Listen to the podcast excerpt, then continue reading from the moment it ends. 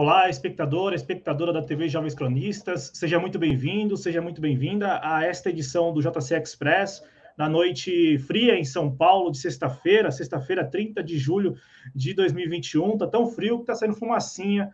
Eu tô falando aqui com vocês, tá saindo fumacinha na minha boca. É, e é claro, né, neste momento, né, com essa friaca aí, é importante que a gente se engaje nas redes sociais e ativamente para é, ajudar principalmente os moradores em situação de rua e todas essas in iniciativas que estão sendo tocadas ao longo dessa semana aqui em São Paulo, muitas iniciativas ali no centro da cidade.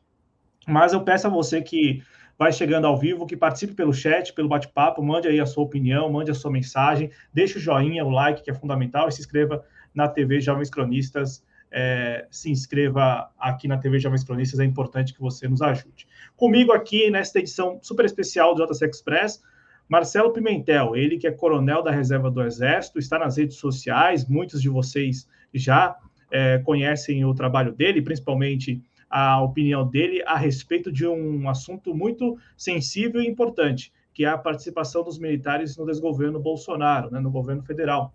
Marcelo, muito obrigado por ter aceitado nosso convite, seja muito bem-vindo à TV Jovens Cronistas. E para iniciar nossa conversa, eu quero te perguntar: é, com três anos já de desgoverno Bolsonaro, é possível afirmar categoricamente que trata-se de um governo militar ou a participação de militares da ativa e da reserva em milhares de cargos, funções do, do, do governo federal, desgoverno Bolsonaro, é apenas circunstancial? Boa noite, Cláudio. Uma satisfação estar aqui. Obrigado pelo convite, pela oportunidade de participar. É... Antes de, de, responder a pergunta, eu quero lembrar que a manifestação do pensamento de um militar na reserva ela é amparada por lei 7.524-86, exatamente que confere ao militar essa liberdade de expressão sobre temas de natureza política, eh, ideológica, histórica e de interesse público, independentemente dos regulamentos disciplinares.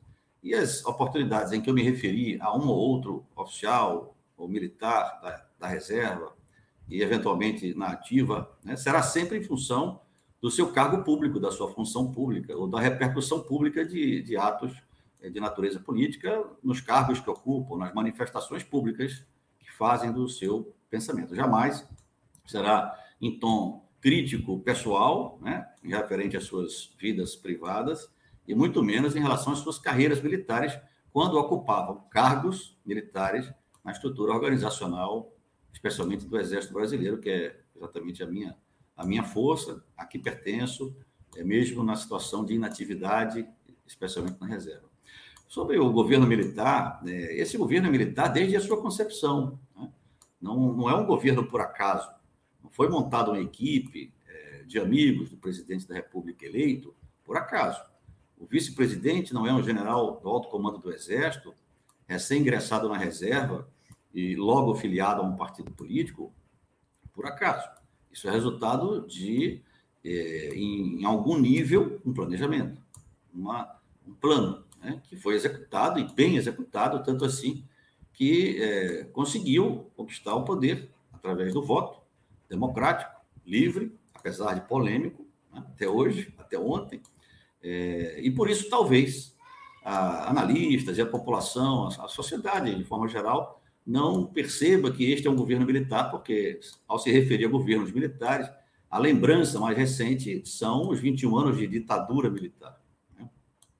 Mas, é, entendendo o governo militar como é, parecido com a estrutura militar, ou seja, hierarquizada, disciplinada, com as relações pessoais até é, vestidas com a roupa militar, ou entendido este governo, exatamente como você disse, com uma grande presença, uma presença massiva, ampla, ou seja, em toda a área da administração pública direta, indireta e profunda, ocupando vários escalões de estruturas de Estado, né? não só de governo, é, pode ser entendido dessa forma também, como um governo de militares.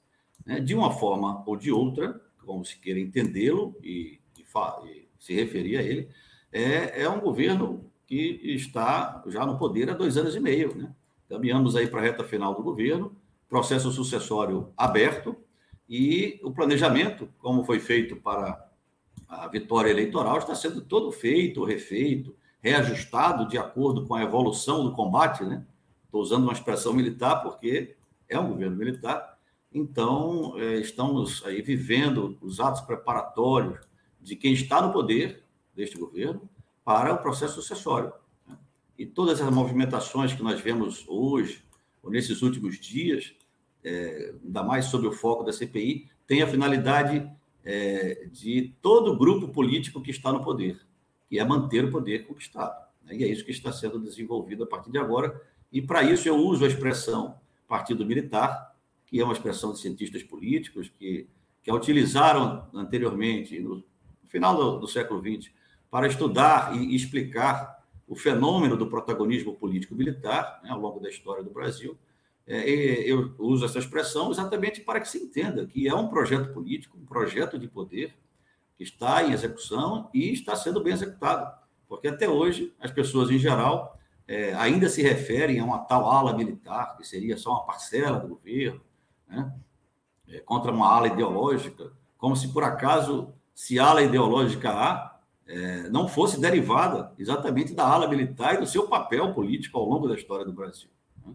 E agora a mais nova divisão, porque esse, é, os métodos desse governo se baseiam na produção de crises e, e de manter o, o, o país sob estado crônico de crise, é a lógica entre militares né, e centrão, como se houvesse uma disputa de poder é, entre uma ala militar, sempre ala militar, sempre tida como moderada, racional, controladora ou, é, digamos, intentando controlar o presidente da República, e agora uma ala política, centrão, que seria fisiológica, que seria até envolvida com negócios escusos na administração pública, os militares estariam se opondo a isso, etc. Mas isso também é uma fantasia, é uma é história com é, né, para exatamente criar esse estado de, de crise e com uma pimentinha muito especial que é o golpe, né? O Brasil hoje tem medo do golpe, golpe militar. É, alguns generais é, fazem movimentos que dão a entender que poderiam ser suscetíveis a, um, a, a apoiar o presidente numa intentona, né? uma tentativa desvairada de romper a institucionalidade. Certamente o script já está traçado pelos Estados Unidos. Né? Não se pode esquecer que o presidente Trump praticamente saiu é, com caminhão de mudança é, na porta da Casa Branca, porque não queria sair, contestando resultados eleitorais, etc. Então, se está seguindo esse script que os Estados Unidos já escreveu no seu processo de sucessão, e, e os fatos estão sendo produzidos e, ou potencializados, quando acontecem naturalmente, exatamente para dar essa intenção, essa ideia de, de modo a se buscar uma, uma sucessão com o presidente Bolsonaro ou sem o presidente Bolsonaro, de modo que este partido militar continue no governo é, pela primeira via, pela situação, ou por uma eventual oposição tida ou vendida é, e comprada como terceira via. Então, resumindo, é isso, quando você fala do governo militar, que eu tenho a dizer como introdução dessa nossa, desse nosso bate-papo. Ô, Marcelo, e, e, antes da gente falar um pouco do que está acontecendo agora, essas articulações, ou melhor, essas movimentações que estão ocorrendo, principalmente nos bastidores e já com vistas ao processo eleitoral do ano que vem, é, você acompanhou boa parte desse processo de que podemos classificar de politização da instituição militar ainda nativa. E aí eu gostaria de perguntar a você quando você identificou que este processo já estava se enraizando, é, porque é, a, gente está aqui, como você bem lembrou, com, caminhando para o terceiro ano do desgoverno Bolsonaro, mas muitas pessoas lembram que o, a figura Jair Bolsonaro e também esses militares que hoje o cercam ali, que, que constituem uma espécie de paredão verde-oliva, é, já, já estavam meio que com, é, consertados, enfim, muito próximos, sincronizados há, há, pelo menos cinco anos atrás. Na verdade, já estamos em 2021, né? Então, há pelo menos sete anos atrás, em 2014. Mas há quem diga que esse processo ele começa ainda antes. Há quem diga também que esse processo ele avança, esse processo de politização da, das Forças Armadas, ou pelo menos ali de, de alguns integrantes, avança com a política de comunicação do então comandante do Exército, o Eduardo Vilas Boas. Inclusive, isto, é, esse, esse aspecto, no né, aspecto da comunicação, é um aspecto que é, inclusive, ressaltado na despedida lá do Otávio do Rego Barros, que ficou um tempo demasiado é, comandando a comunicação do Exército. Então, assim, É, a minha pergunta é: quando você identificou que havia ali, pelo menos, o início de um processo de politização da, da, de, desses integrantes, ou, como você mesmo colocou, da hierarquia das Forças Armadas, e se é possível estabelecer um, um marco temporal mesmo, né, de, de quando isso iniciou, se foi em 2014, na, ou durante a gestão do Vilas Boas, ou antes mesmo, se esse projeto militar já estava sendo concebido antes do Vilas Boas é, chegar ao comando do Exército? Cláudio, é, certamente isso vai ser motivo de grandes estudos pela ciência política, pela, é, pelos analistas em geral, né, das, das, ciências que estudam o fenômeno político, né? A ciência política é aquele mais, mais evidente. Mas, esse, é, sim, a gente, a gente percebe, eu percebia esse processo de politização, e ele é muito profundo. Mas, para começar a explicá-lo, ou seja, a sua gênese, né? a gênese de uma, da, da volta de um fenômeno, né? que é esse protagonismo político das cúpulas militares. É preciso entender que quem é essa geração, quem são esses oficiais, e eu repito, né? foram competentes comandantes militares, tiveram carreiras brilhantes. Mas quem são esses oficiais que hoje nos governam? Quem é General Ramos? Quem é General Mourão? Quem é General é, Braga Neto? Né? Quem é o Capitão Bolsonaro? São todos formados nos anos 70 na Academia Militar das Agulhas Negras, que é a única porta de entrada para a carreira de oficial combatente do Exército, que são os oficiais que, ao chegarem ao posto de coronel, né, através de processos de um plano de carreira com promoções, buscando sempre avaliar objetivamente a carreira do oficial, e quando chega ao coronel, são escolhidos alguns desses coronéis para o generalato. Então, essa geração 70 foi formada no período mais agudo da ditadura militar. Né? Então, é, é, nos anos 80, com a redemocratização, que coincide com a minha forma, formação na mão, ou, seja, eu, eu, sou de uma geração seguinte, a geração dos anos 70 nos formou, formou a minha geração na academia militar e ao longo de toda a carreira, é, nos cursos de aperfeiçoamento, nos cursos de altos estudos. Então, essa geração, a partir eh, nos anos 80, teve o episódio da saída do capitão Bolsonaro do Exército para a política, muito traumática, tanto em termos pessoais para o capitão, né, é, quanto em termos da sua geração. Né, porque é, não era só o capitão Bolsonaro, mas havia outros oficiais que tinham uma atitude, uma postura diante da hierarquia e da disciplina é, bastante polêmica, para dizer o mínimo, que se conectavam também com oficiais já na reserva ou de altos postos, que se contrariavam com o ritmo do processo de abertura e temiam uma espécie de revanchismo da sociedade ou uma justiça de transição, como aconteceu em nossos vizinhos, que pudesse responsabilizar até criminalmente, além do, do aspecto histórico, é, alguns generais, coronéis ou agentes né, do regime militar. Então, esse inconformismo tem no capitão Bolsonaro, no seu processo de saída do Exército, um símbolo. Mas essa geração, é, como Bolsonaro foi considerado pelas lideranças do Exército da ocasião, como um estorvo disciplinar, e alguém que não poderia sequer frequentar os quartéis em solenidades, porque queria é, praticar a sublevação, a campanha política eleitoral, né, distribuição de santinhos para si e para os seus familiares. Então, essa, essa geração assistiu aquilo com muita apreensão, mas ficou quieta, ficou calada, para que tivesse a sua ascensão profissional. E teve, de forma muito, como eu disse, muito brilhante, competente, e ajudou, né, assim como a minha geração, a construir esse afastamento eh, da política e dos governos, nos dedicando aos aspectos eminentemente profissionais. Tanto assim que a maioria desses oficiais que pontuam o governo é, atuaram em organizações operacionais, né? Tanto em cursos operacionais, como da Brigada Paraquedista, quanto em cursos é, de operações de selva, cursos de forças especiais, comandos e outros na área operacional, né, que são importantes, né, é preciso dizer, são cursos que caracterizam Forças Armadas de países, Forças Armadas não, estou falando de Exército, né, que caracterizam forças terrestres de países é, que têm um poder militar considerável. Então, estava tudo certo.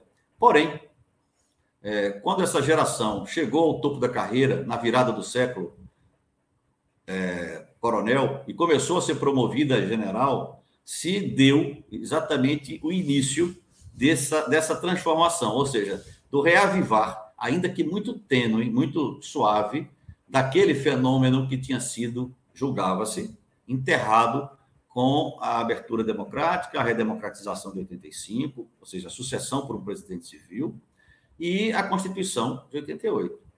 Então, começou-se a mudar por quê? Porque a mentalidade dessa geração, e o capitão Bolsonaro verbaliza muito bem aquilo que os seus companheiros pensam, né?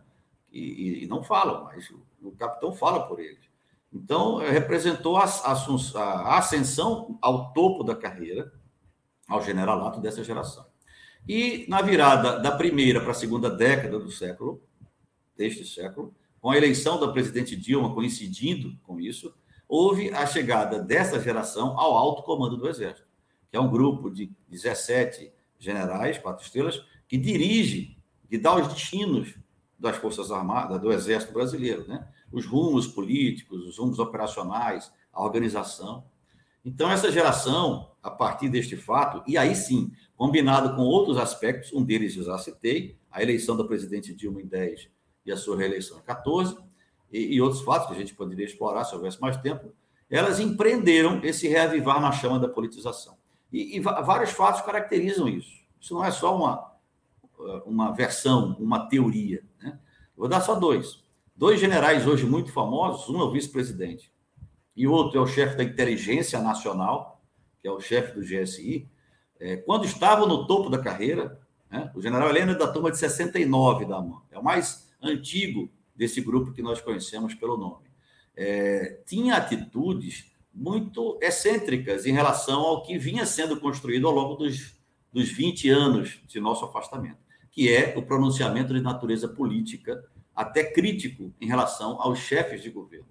E isso ficou muito patente na, na, na ocasião em que ele, comandante militar da Amazônia, que é o comando estratégico operacional é, administrativo e territorial mais re relevante do Exército, sob o ponto de vista da política nacional de defesa, é, fez críticas aos episódios que envolviam a demarcação de terras indígenas no estado de Roraima, é, envolvidos lá na Raposa Serra do Sol, no norte do estado.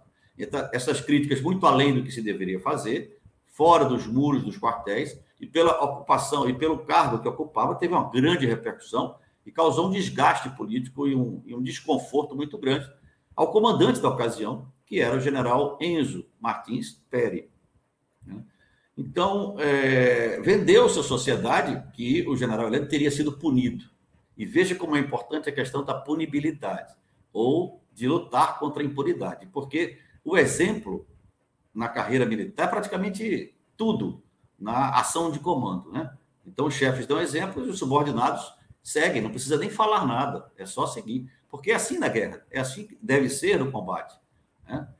Sob risco, sob perigo, é pelo exemplo dos seus chefes que você vai segui-los. Né? Então, é, ele simplesmente foi transferido, o que não é uma punição, saiu do Comando Militar da Amazônia, foi para um cargo em Brasília, na ciência e tecnologia, e foi vendido para a sociedade como se aquilo tivesse sido uma punição. Não, não foi uma punição, foi uma movimentação normal na carreira de um oficial general, que, que dura de três a quatro anos, metade dos, desse período é desempenhado no comando de, de, de, de forças, né, que são os comandos militares de área, atualmente sete. Ele comandava um. E a outra parte do período do general de exército é em Brasília, dirigindo um órgão de é, alcance geral, que é o Estado-Maior do Exército, ou órgão de direção setorial, Secretaria de Economia e Finanças, Ciência e Tecnologia, Pessoal, Logística, Operações. Então, nada mais foi a evolução da carreira do general Heleno. E não foi punido por isso. E aquilo que não é punido, quando vem de cima, tem uma grande, um grande poder de exemplo. É, se dissemina. O general da geração seguinte, o general Mourão, de 75, ou seja, seis anos defasados na formação, repetiu essa conduta como general quatro estrelas da ativa, quando comandava tropas no sul, né? era o mesmo cargo que o general Heleno desempenhava, é, cinco, seis anos antes na Amazônia, o general Mourão desempenhava no Rio Grande do Sul, Comando Militar do Sul, que é a maior efetivo né, do Exército em termos operacionais, de, de, de pessoas que, do Exército. E onde o Exército tem o maior, digamos, vínculo histórico, né, pelas, pelas guerras que aconteceram ali no século XIX, as questões de fronteira. Então, ele também deu declarações muito além daquilo que deve um general comandante de tropas fazer, que é proibido pelos regulamentos, que é proibido pelo Estatuto dos Militares. O que, ao menos, é, é fica claro, se não proibido explicitamente, que é indevido, que é impróprio, né? que é desaconselhável fazer. E, no caso dele, foi exatamente na, no início do surgimento ali da Lava Jato, aquelas questões de natureza política, ele se manifestava diante de tropa, diante de civis, em tom político. Né? E também não foi punido. Mais uma vez, se vendeu para a sociedade de que ele é, foi punido com uma transferência. Mas é o mesmo, mesmo caso, ele saiu de um comando militar de área, onde já estava um ano e meio, e foi é, cumprir a, o restante da sua carreira em Brasília, no caso, na Secretaria de Economia e Finanças. Então, veja, quando a gente coloca a responsabilidade toda sobre esse processo de politização das Forças Armadas é, e de militarização da política no atual governo, ou no governo Temer, a gente esquece de que os próprios governos é, do PT, do presidente Lula e da presidente Dilma, de certa forma, foram lenientes em, em enquadrar, desde o nascedouro, as primeiras manifestações de que algo estava sendo revivido dentro das Forças Armadas, nesse sentido do protagonismo político indevido.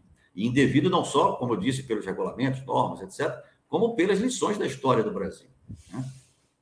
Então, é, há também a contribuição dessa leniência. E, e como não foi punido, isso vai gerando exemplo, vai ganhando volume, vai se repercutindo por toda a escala hierárquica. Né? E aí chegamos a esse ponto em 2018, de vermos, e eu vi isso de dentro, porque acontecia naquela ocasião exatamente a transição da minha carreira nativa para a minha vida na inatividade, como militar também, claro, né? É, e, e, podendo, exatamente por conta desta lei, fazer já uma apresentação de uma opinião, até em sentido crítico, nesses quatro aspectos que eu lhe falei. Então, eu vi aquilo acontecendo de forma muito clara, mas já era ali o resultado desse processo que tem a ver, como recordando, a ascensão profissional da geração do capitão Bolsonaro ao topo da carreira e as suas manifestações cada vez mais de natureza política, contaminando, é, entre aspas, né, pelo poder dos seus exemplos, é, a estrutura hierárquica das Forças Armadas. De modo que tivemos em 18 uma militância clara, político-eleitoral, de militares na reserva, como nunca tinha havido antes, né, e sempre houve nesses 30 anos, militares na reserva, se manifestavam politicamente, né?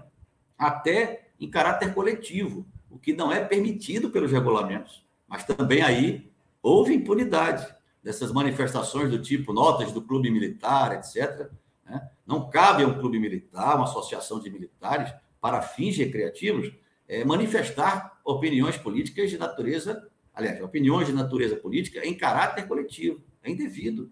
Bastava não deixar que acontecesse, mas foi acontecendo é, mas além do pessoal da reserva, que é natural que faça isso, porque pode, é, houve também na ativa vários comportamentos é, que caracterizaram esse comportamento que acabou é, juntando a imagem positiva que as Forças Armadas tinham conquistado ao longo destes 30 anos, muito fruto desse afastamento da política e da dedicação aos seus temas de natureza profissional, defesa, na candidatura de um capitão e de um general do alto comando, exatamente este, que em 2014, 15, fazia manifestações de natureza política, e o comandante do Exército na ocasião, o general Vilas Boas, a partir de 2015, né, com a, o segundo mandato da presidente, é, é, não, não, não tomou nenhuma providência de ordem disciplinar, muito pelo contrário.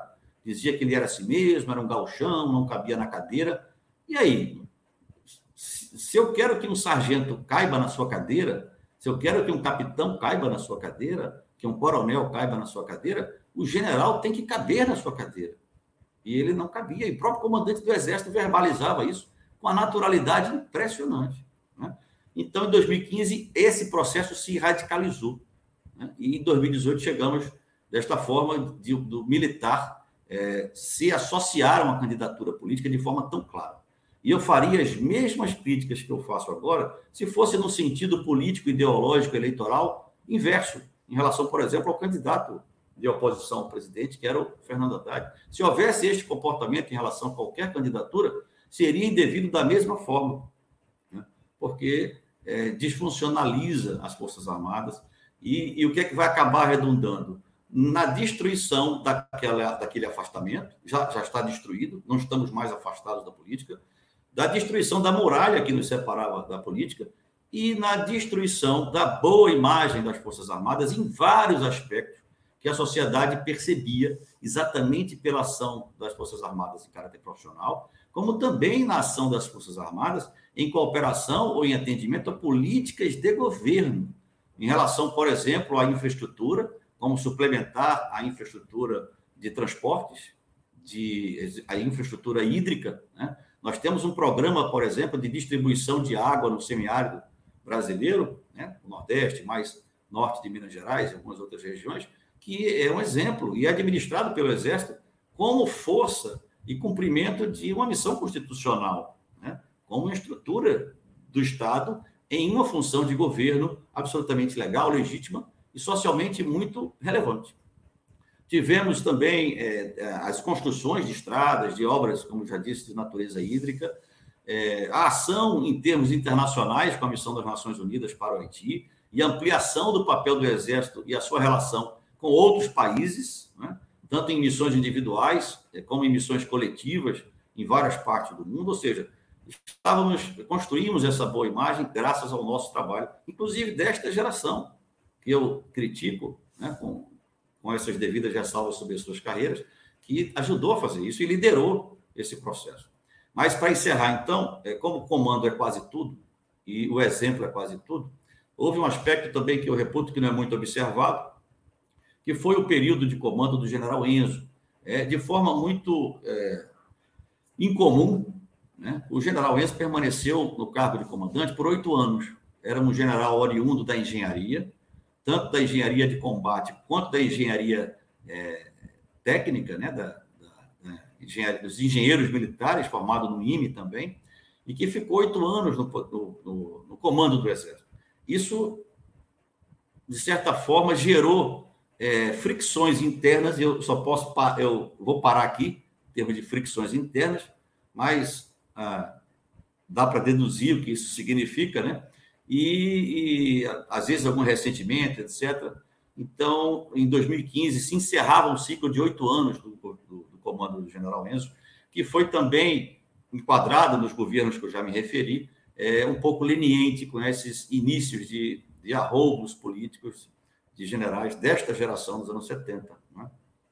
E o general Vilas Boas, então, radicalizou e transformou isso naquilo que eu entendo num projeto. Tanto assim, e agora eu encerro mesmo, que a candidatura do capitão Bolsonaro a presidente foi apresentada por ele a cadetes, na verdade, aspirantes oficial, em novembro de 2014, na célula máter da oficialidade brasileira, e que é a grande irradiadora dos valores militares da, do Exército, diria até das Forças Armadas, e por que não das polícias militares, né, é, indiretamente, que foi na AMAN, novembro de 14, dias após a vitória eleitoral da presidente Dilma, essa que ontem foi alvo de uma apresentação histórica, né, talvez não pelas boas razões, numa live presidencial, é, ele lançou a sua candidatura de, num discurso informal diante de dezenas ou centenas ali de aspirantes que tinham acabado, estavam prestes a receber a sua espada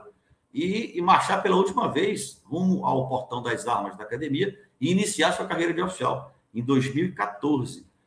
Não houve qualquer punição, não houve qualquer observação, não houve qualquer crítica.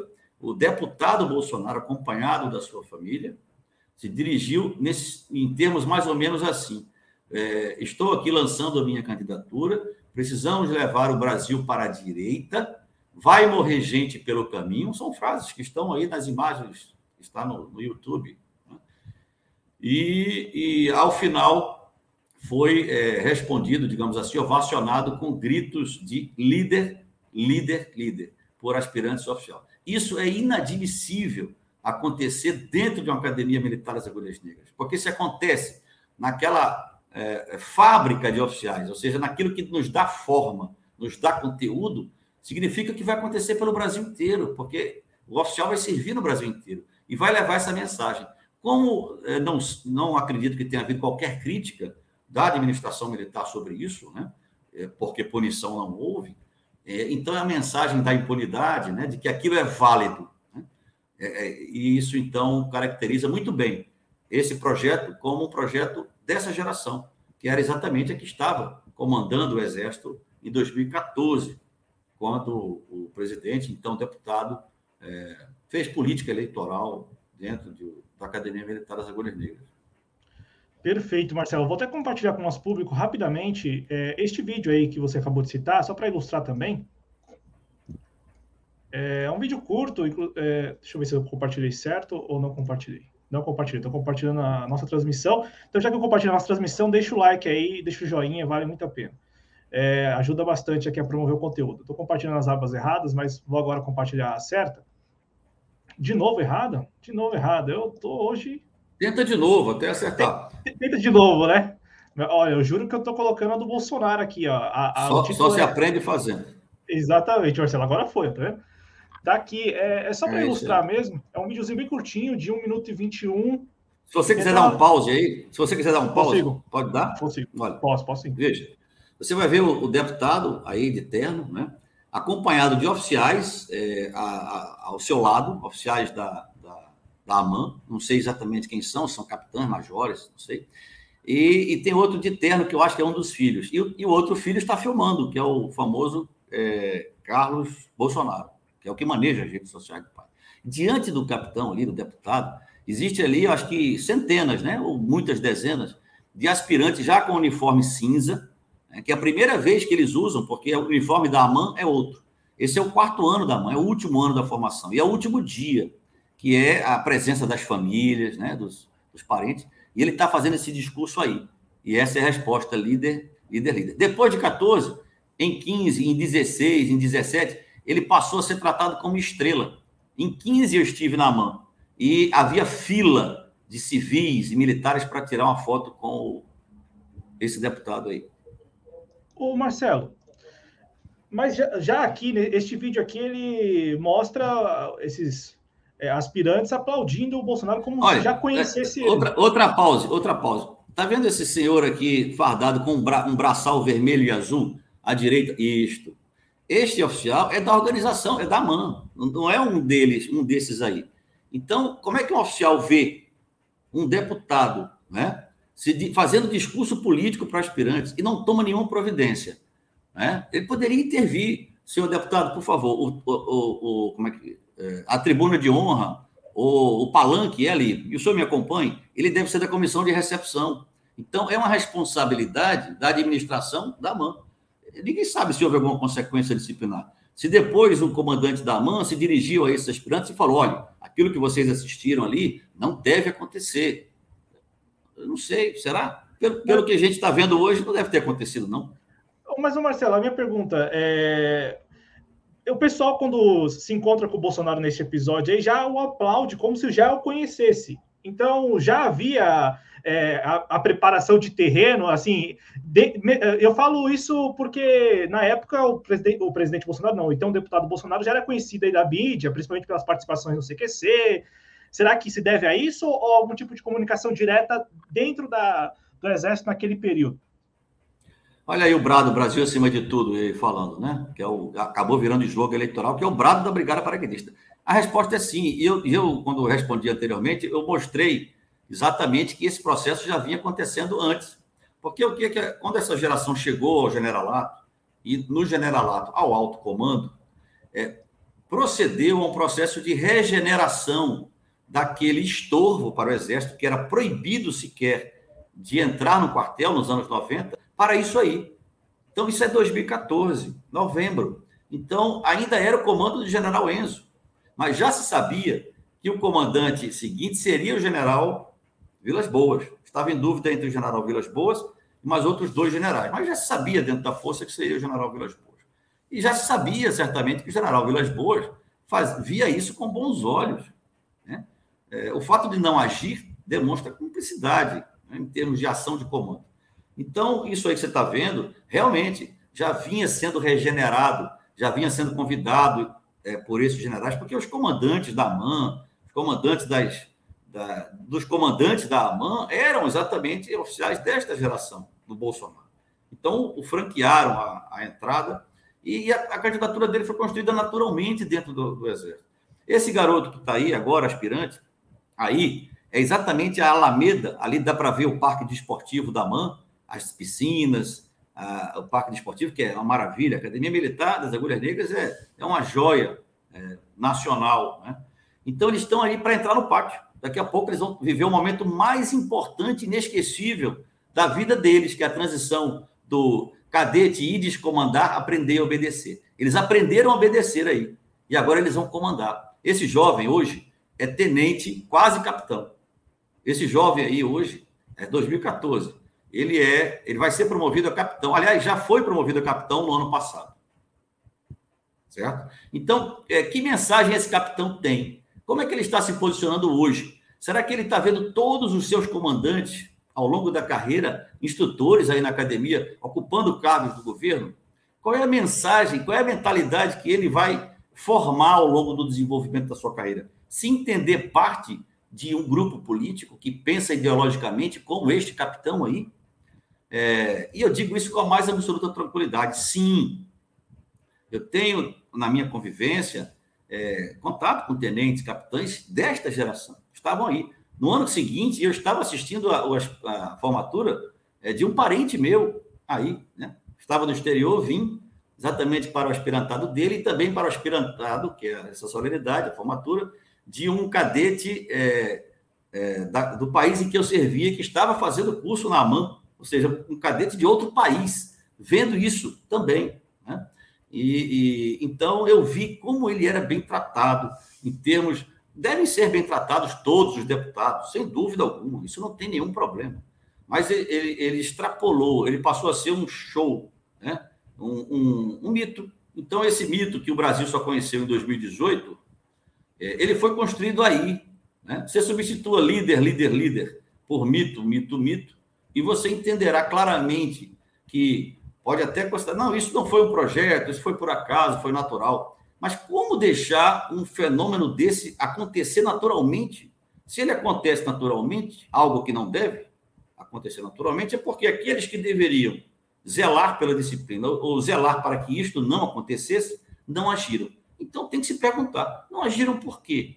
Ora, generais não são ingênuos, coronéis não são ingênuos, né? Se eles agiram desta forma, tinham uma finalidade, tinham alguns objetivos. E está muito claro. O objetivo, os objetivos eram aqueles: né? construir o mito para a sociedade, eleger o mito, montar o seu governo, participar do seu governo em cabeça, tronco, membros, entranhas e alma é o governo militar. A, a, o pensamento que é atribuído a tal aula ideológica é um pensamento ideológico o, né, que, eu vi ao longo da minha carreira, em boa parte dela, mas que estava restrito ao nosso mundo, a nossa, ao, mundo onde fazem, faz sentido, né? isso faria algum sentido, mas agora extrapolou, porque esse mundo militar resolveu pautar a vida social, resolveu pautar a, os embates políticos nacionais, que são o motor da nossa jovem democracia. A nossa democracia jovem porque por boa parte desses últimos 150 anos ela esteve tutelada, ela esteve dirigida, controlada. Né? Ela não, a democracia, mas a, o, o governo, a política esteve tutelado, controlado e dirigido por esse protagonismo, por este fenômeno que é composto dos três elementos: o grupo diretor de dois processos. O grupo diretor é o ativismo político-militar, que eu chamo de partido militar, emprestado dos cientistas políticos. E os dois processos são evidentes. É a politização do militar, está aí o vídeo, a politização das Forças Armadas, está aí o vídeo que você mostrou, classifica muito bem. Né? E, por outro lado, a militarização da política e da sociedade. Porque a ideia desse grupo é que os valores das Forças Armadas, que são nobres, os valores e os princípios, a hierarquia, a disciplina, o respeito ao superior, o cumprimento de ordem, né? a coesão, a camaradagem, que fazem todo sentido para uma vida militar, já que é destinada a, a arriscar a própria vida em defesa de um valor que é o amor à pátria ou à soberania nacional, né, a integridade territorial, etc. É, isso acha-se que seria bom passar para a sociedade. Meu Deus, isso não dá certo, nunca deu certo. Militarizar a sociedade, por melhores que sejam as intenções, e por mais é, defensáveis que sejam os valores militares, não combina com democracias de países livres. Né? Então, é, eu fico muito espantado que meus companheiros não percebam isso. E por isso que, às vezes, eu sou levado a crer né, uma suposição reflexiva de que esse projeto de poder não passa muito daquilo que o que se chama de centrão, né? aqueles partidos que são sempre a situação, né? seja esquerda, seja direita, seja social-democracia, centro, estão sempre no poder, na base de apoio, né? É, que é fisiológico, que é a ocupação de cargos pelo cargo, pelo poder, pelo prestígio, talvez até pelo, pela melhoria salarial, né? E, e tem, tem fatos que acontecem que reforçam essa visão.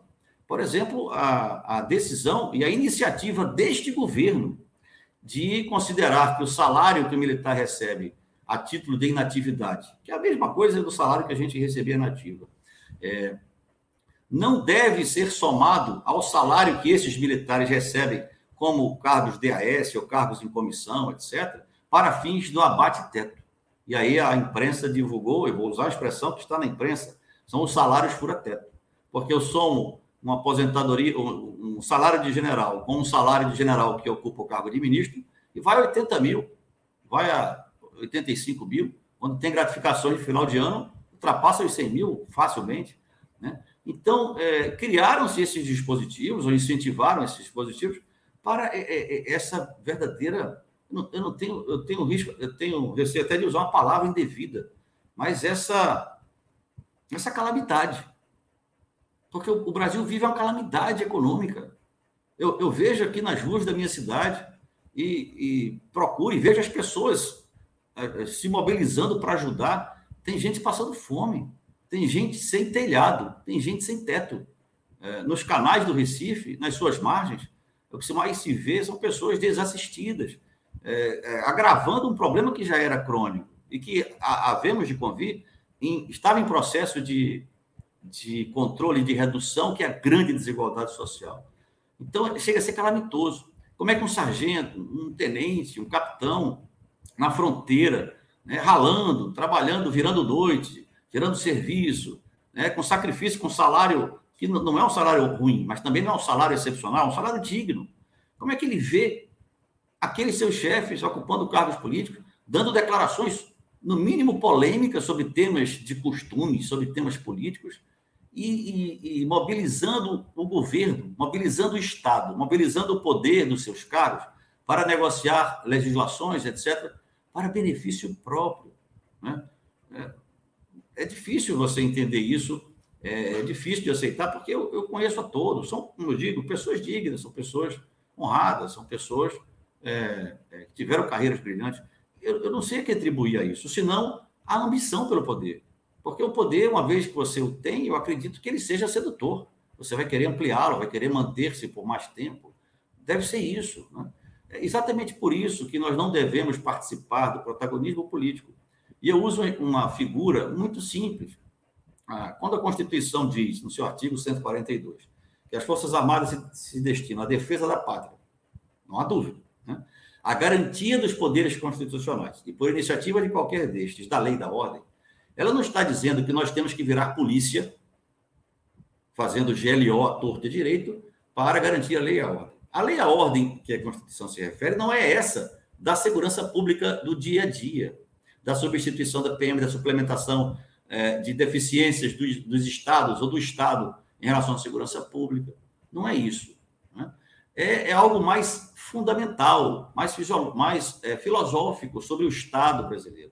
E quando diz garantia dos poderes constitucionais, não é exercendo nenhum poder constitucional, não é ocupando, como eu disse, cabeça, tronco, membros e alma, um dos poderes, que é o Poder Executivo Federal. Né? É, como eu digo, é, segurando por baixo o palco político, sustentando o palco político, com todas as suas forças, é nesse sentido que é a garantia dos poderes condicionais, para que a sociedade, por intermédio das suas manifestações políticas, por intermédio das suas organizações sociais, é, formais, informais, por intermédio das, do seu embate programático entre partidos políticos, uns mais consistentes, outros mais menos consistentes, e por intermédio do, do entrelaçamento dos três poderes constitucionais, um regulando o outro, que é o famoso sistema de pesos e contrapesos das democracias liberais, que esse palco seja firme a ponto de que essa luta seja renhida, que, que essa luta política seja é, polarizada mesmo. Mas quando eu pego esses elementos que eram para estar segurando o cenário e coloco eles para cima do teatro de operações, do teatro político, e eles passam a ser atores, e, e é inconfundível que há atores vinculados a um determinado polo político ideológico eleitoral. Eu estou enfraquecendo aquela base. Eu estou causando confusão e instabilidade, porque esses atores que subiram para o palco político, de outras vezes que fizemos isto, não foi bom. Né? Foi é, em regimes autoritários, foi em quebra da institucionalidade, em prejuízo da consolidação democrática, por melhores que tenham sido as intenções dos tenentes dos anos 20, né? dos coronéis dos anos 40 e 50, ou dos generais dos anos 60 e 70. Não deu certo, não foi um bom legado. Né? E por melhores que tenham sido, ou mais relevantes que tenham sido os avanços econômicos, etc., isso não justifica este protagonismo. É, então é preciso que a gente. A única forma de resolver isso é tirar esses atores de cima do palco e voltar para baixo. Se o militar está tá na reserva, né, é, por que, que ele vai subir nesse palco porque ele tem contato com o pessoal que está segurando o palco lá embaixo. E, e aquilo que está acontecendo lá em cima, mesmo que sejam da reserva, vai passar e contaminar quem está segurando. E quem está segurando aquele palco da política vai começar a ter um lado, vai começar a perder a neutralidade política, vai começar a perder a sua imparcialidade ideológica e vai começar a perder aquele palco, porque nós estamos segurando aquilo. Vai começar a perder a sua isenção funcional, as suas decisões funcionais e temo, até promoções vão começar a ser condicionadas por atores que estão lá em cima do palco. Vai perder a sua profissionalidade, o seu profissionalismo, né, que é a razão de ser. Vai, nós somos fortes para segurar isso. Vamos começar a enfraquecer, porque ao invés de ficarmos juntos todos, ombro a ombro, vai começar a haver divisões políticas lá embaixo. E aquele palco vai ficar instável. E, finalmente, vai comprometer o que está escrito, a estrita constitucionalidade do artigo 142, sem interpretação esdrúxula, mas infelizmente verificável né, é, no âmbito dos, dos, oficiais, da minha geração, infelizmente, também de poder moderador. Né? Eu não vou nem entrar em discussão sobre isso, porque chega a ser é, banal negar essa, esse, esse poder moderador que a Constituição atribuiria aos militares, etc. Então, eu acho que respondi e às vezes eu, eu respondo até em tom de libelo, né? em tom de, de apelo para que é, os meus companheiros, como eu disse, nós, nós somos todos irmãos de armas, né? que os meus companheiros é, procurem entender os seus papéis. A minha geração de oficiais acabou de ser promovida, hoje é dia 30 de, de julho, né? É, está para ser promovida a terceira estrela de general né, general de divisão, os que restaram né, na carreira. São, acho que, em torno de 14 generais de divisão da turma de 87 da das diversas armas. É, é preciso que eles se conscientizem que daqui a três anos eles estarão no alto comando. Eles vão repetir os exemplos da geração 70, é, vão achar natural essa participação política, porque se assim for, essa, esses garotos que estavam aí, os jovens tenentes na mão nesse vídeo, que hoje são capitães, o que eles serão daqui a 30 anos ou 20 anos, quando forem os generais? Vão repetir isso? Quando é que a nossa democracia vai é, se consolidar? Se a instituição, até hoje, e quando eu digo instituição, não é geral, mas as lideranças da instituição, até hoje negam né, que tenha havido um regime é, ditatorial no Brasil, inaugurado por um golpe, e não negam, e negam oficialmente quando redige-se ordem do dia todo ano, em março, referindo-se àqueles temas de natureza política, o golpe de 64 e a ditadura. E o último agora, o de 2020, penúltimo, É, o título era Marcos da Democracia e contava a história do movimento, do golpe. É, se você for ver, e, e eu me surpreendi quando vi, um plano de disciplinas, que é o esqueleto das matérias de, de cursos, né? O plano de disciplinas da Escola de Aperfeiçoamento de Oficiais, a ESAO, que é a casa do capitão, é onde esse tenente, que acabou de sair capitão, daqui a um ano vai estar para se aperfeiçoar. É, no plano de disciplinas, quando fala do período de 64, na cadeira de, de História Militar, se refere a movimento, se refere a regime, é, governos militares. Governo militar que a gente tem hoje. Aquilo ali era uma ditadura, era um governo é, fundado na ilegitimidade, embora com aparência e formalidade legal. Mas era um regime muito problemático para se ensinar a capitães, na verdade, desensinar, porque esses capitães frequentaram o ensino médio e sabem, pelo ensino médio, que aquilo foi um, um, um golpe, que aquele regime foi uma ditadura. Para desensinar, se é que existe essa expressão, é o jovem oficial. Esse que já começou a ser desensinado na AMAN em 2014 quando um deputado foi fazer proselitismo político eleitoral próprio e vinculando-se por intermédio de um brado da briosa Brigada Paraquedista do Exército. Admirável tropa. É o que há de eh, mais profissional junto com a Brigada Aeromóvel do Vale do Paraíba, os Forças Especiais de Goiânia, a aviação do Exército, é o que há de mais pronto para a guerra que a gente tem de emprego imediato, usar o brado dessa tropa para é, estampar um jogo eleitoral de uma chapa registrada no TSE sobre o silêncio do alto comando do Exército de 2018, especialmente do general Vilas Boas, o então comandante. Então, é, é lamentável, e eu, eu falo nesse tom, porque, mesmo que cause insatisfação aos meus colegas, eu sei que causa, porque não deixa de ser uma crítica, não é? Absolutamente construtiva, é, de alguma forma isso vai atingi-los, vai fazê-los refletir. Né? E, e é por isso que, eu, que eu, faço esse papel. Eu não tenho nenhuma pretensão eleitoral, não tenho nenhuma pretensão de ocupar qualquer cargo público. Né? Eu já ocupei, já dei, já servi ao meu país e, e, e fui reconhecido por isso. Né? É, a sociedade nos protege socialmente depois quando vamos para a reserva. Então, a minha manifestação é simplesmente no sentido de conscientizar aqueles que estão na liderança das forças que a palavra convence e o exemplo arrasta. Então, o exemplo dele saindo de cima desse palco e voltando para baixo deste palco político é que vai dar sentido, é, direção, intensidade à carreira deste capitão hoje, né, que estava aí nesse vídeo de 2014. Perfeito, estamos conversando aqui com o Marcelo Pimentel, ele que é coronel da reserva do Exército. Marcelo, vou passar no chat só antes registrar aqui, né, você falando um pouco dessa condição super é, extremamente é, confortável da cúpula da, do Exército, principalmente, né? E citou aí a questão da portaria do novo, né? A gente aqui brinca que foi a portaria do novo, porque o secretário lá de gestão e desburocratização do Ministério da Economia do Partido Novo, que, que de, tem um discurso de enxugar a máquina, né? Mas foi ele que assinou lá a portaria que permitiu esse acúmulo aí de, de rendimentos. E é engraçado porque a gente até noticiou isso também agora no mês de junho, completou um ano da morte de um jovem paraquedista, o Pedro Chaves, lá no Rio de Janeiro, e a família, além de receber ali da Justiça Militar que não houve nenhum cometimento de crime, que a, a situação lá ela não, não, não levaria a punição de nenhum superior, ainda estava reivindicando, não sei se está reivindicando ainda, mas estava reivindicando é, o, a pensão, porque pelo que saiu na imprensa, a família não conseguiu ter acesso à pensão e ficou apenas no seguro vida do jovem paraquedista, que, que era ali em torno de 5 mil reais, né?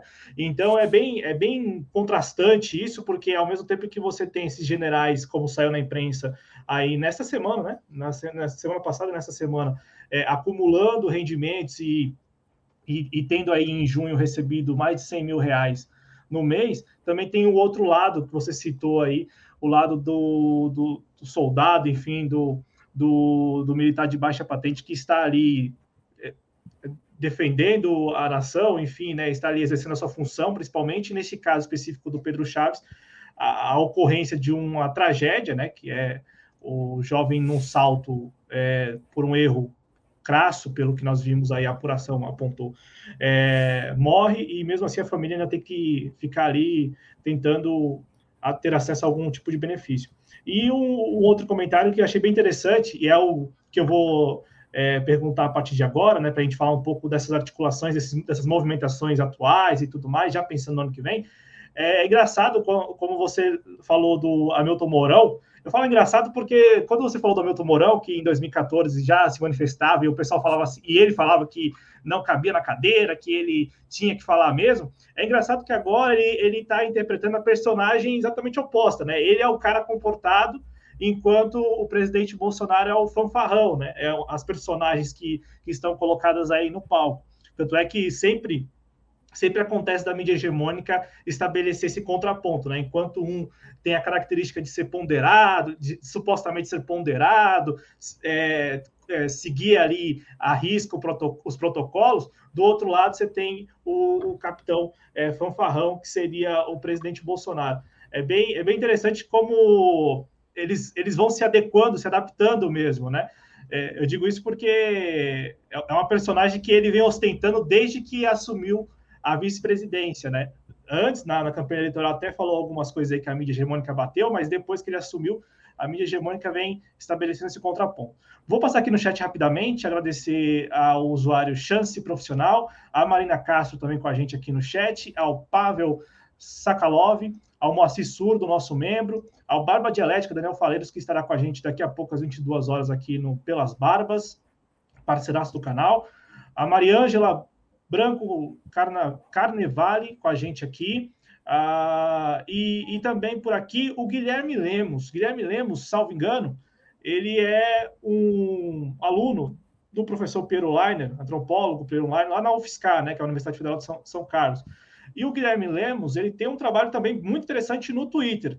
Inclusive, quando, quando já é chamado de professor, mas é, é, sempre assim, né? Quando a gente aprende alguma coisa, a gente chama de professor. Já é chama professor Marcelo Pimentel. É, o Marcelo Pimentel, quando o Marcelo Pimentel falava do Augusto Heleno, eu lembrei exatamente de um de um, uma thread, né? Um fio do Guilherme Lemos, é, falando da reincidência do, do Augusto Heleno, né? Em 2008 teve aquele episódio da Raposa Serra do Sol, e depois em 2011, eu acho, 2012, ele, ele, ele, ele tinha ali planejado fazer uma palestra na, na Hebraica, eu acho, é, agora não sei de qual estado, acho que do Rio de Janeiro, falando da contra-revolução de 64, né?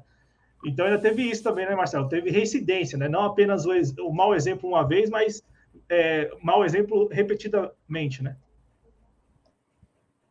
É, exatamente. É, é, o mais recente, você citou casos mais antigos, e felizmente o Brasil é um país de memória curta, né?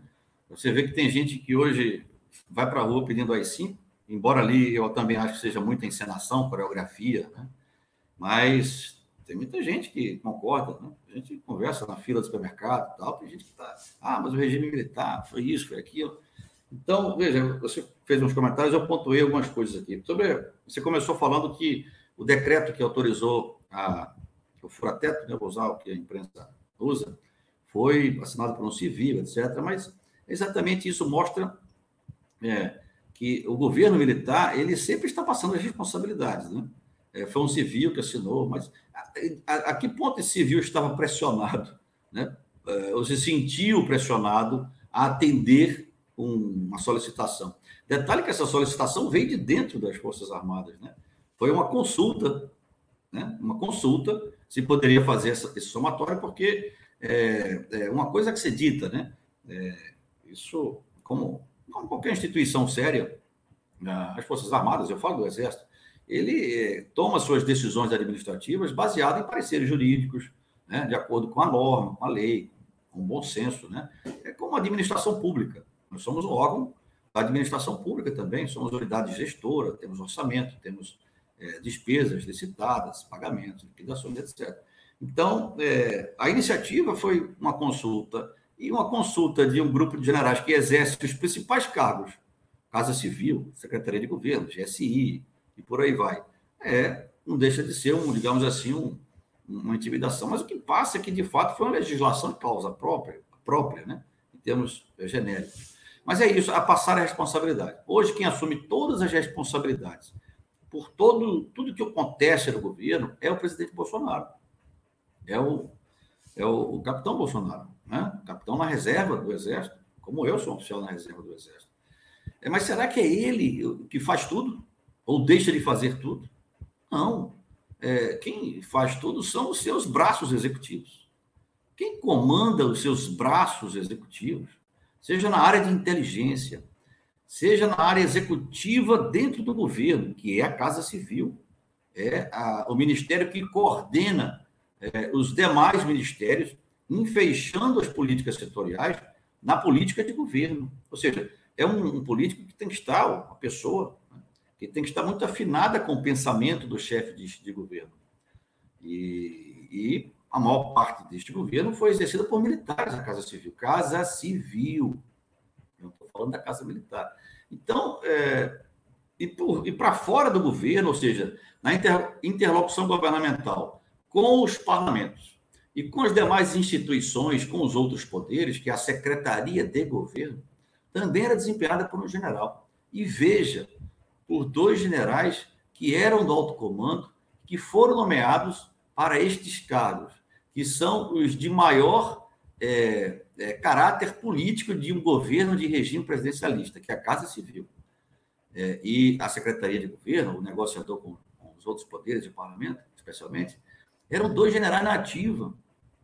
General Braga Neto, é, Casa Civil em, em março de 2020, ou abril, e o general Ramos, Secretaria de Governo, em junho de 2019. Né? Então, é, é, óbvio que toda administração pública vai é, observar, e por isso que é, é, preciso dizer que não é o capitão Bolsonaro só, são os seus braços políticos. E os seus dois braços políticos são militares. Então, a responsabilidade pelo governo, por tudo que acontece ou deixa de acontecer, é do presidente e de seus responsáveis. Né? Se fosse, o, por exemplo, o, o, o, PT, o partido de sustentação do governo Bolsonaro. Né? Atualmente não tem, né? Partido, o presidente não tem partido. Né? Caso inédito quase na história do Brasil, se não na história mundial do presidencialismo. Imagine um presidente americano, norte-americano, sem partido sem ser republicano, na verdade, eleito por um partido e, e, e abandonar o partido, destruir o partido logo que é eleito. Então, quem exerce, se fosse o PT, por exemplo, a, a base política do, do, governo, a responsabilidade seria do PT, pelo que acontece, deixa de acontecer, do governo chefiado por um membro do PT. É, mas o, o, capitão Bolsonaro, como eu digo, é do partido militar. É, é disso que eu já descrevi no início da nossa conversa. A responsabilidade tem que ser do partido militar que é o Partido Militar. É esse grupo de generais da geração 70 que instrumentaliza as Forças Armadas, às vezes como base eleitoral e militante de seus projetos políticos pessoais, muitas vezes travestidos de projetos políticos corporativos ou até mesmo nacionais, sob um liame de patriotismo, de defesa da família e essas coisas genéricas. Isso aí é mais disfarce, muitas vezes, de projetos políticos é, resultantes de visões pessoais, individuais, ou até mesmo corporativa, como eu disse, é, que vira ação executiva quando ocupa o governo. Então, o Partido Militar é esse grupo, baseado nessa geração. Esse grupo ele é hierarquizado, ele é disciplinado, claro, porque sempre tem um regulamento para enquadrar né, os dissidentes, ou para não enquadrar, né, como recentemente que era o caso que eu ia citar quando citei dos dois mais antigos que você mencionou. Eu ia citar o mais recente, do, de um general da ativa bastante conhecido, que não foi punido né, por um ato que poderia ser passível de punição. Então, é, é, disciplinado é coeso, é muito coeso esse grupo. Apresenta, às vezes, algumas dissidências ali, umas, umas derivações, mas eles são do mesmo grupo. Essas derivações são encenações ou potencializações de fatos que realmente aconteceram. O caso mais notório é o papel político do candidato a qualquer cargo eleitoral em 22, General Santos Cruz.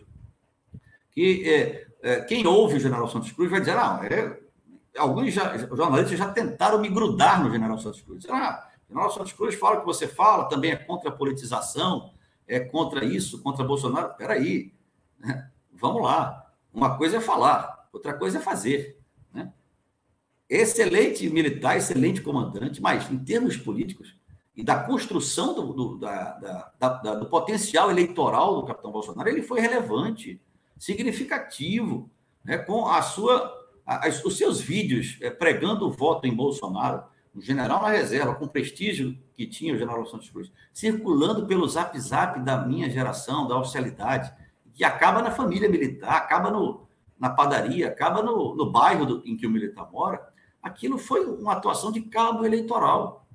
Tanto assim que, como todo partido né, que vence a eleição, os seus quadros compõem o governo. Né? E ele foi compor uma secretaria do governo, a secretaria-geral, se eu não me engano, que vai ser ocupada agora pelo, pelo general Ramos. É? Então, é, o papel, é, essa responsabilidade é, tem que ser do partido militar. Desses que são os diretores do partido, essa, esse que eu descrevi, esse grupo coeso, hierarquizado, disciplinado, com viés autoritário e também com autoridade exacerbada lá da caserna, que faz todo sentido lá, mas não faz muito sentido na política, e que tem um projeto de poder político de natureza até hegemônica, que é a continuação e a dominação essa transposição dos nossos valores para a sociedade, é uma hegemonia de pensamento. Né?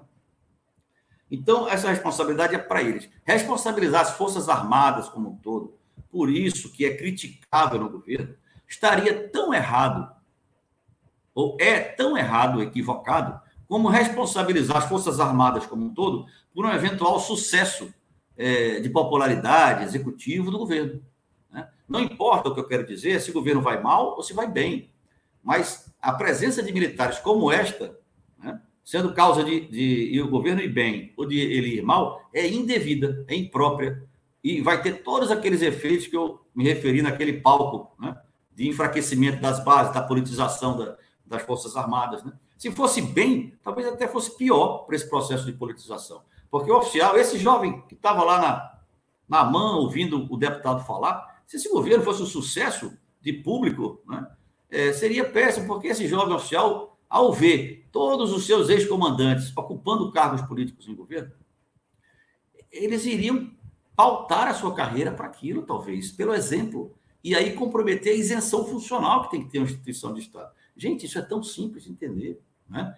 Então, responsabilizem eles, são eles que têm que ser responsabilizados. É um tiro do pé. Qualquer, qualquer postura diante do fenômeno é ridicularizar ou culpar ou responsabilizar a instituição como um todo, até porque instituições são ficções teóricas. Né? Instituições são pessoas, são normas, são tradições, são história, é, e a sua função, né? E os seus chefes. Então, se os chefes levam a instituição a perder credibilidade, e Força Armada nenhuma pode perder credibilidade do seu povo, principalmente em tempo de paz, porque vai comprometer o tempo de guerra. Né? Até porque, nós, como nós não temos é, essa renovação da credibilidade pelo emprego bélico, ainda bem, né? ao longo da, da, da, nossa trajetória, como tem, por exemplo, os Estados Unidos e outros países centrais, nós temos que construir a nossa credibilidade nos tempos de paz. Nós estamos desperdiçando essa oportunidade, estamos regredindo na construção da nossa credibilidade. Então, é, não, não adianta colocar culpa no tenente, esse que estava em forma aí no vídeo. Né? Ele, é, ele é efeito, ele é o legado lamentável, talvez, é, na sua mentalidade de protagonismo político, se tiver, né? desse, desses exemplos, que são, nesse sentido, muito maus exemplos. Estou falando das carreiras dos generais, coronéis. Neste sentido, são muitos, muito maus exemplos. Então, a responsabilidade é essa. O papel do general Mourão é um papel teatral também. Ele é reconhecido por nunca caber na cadeira.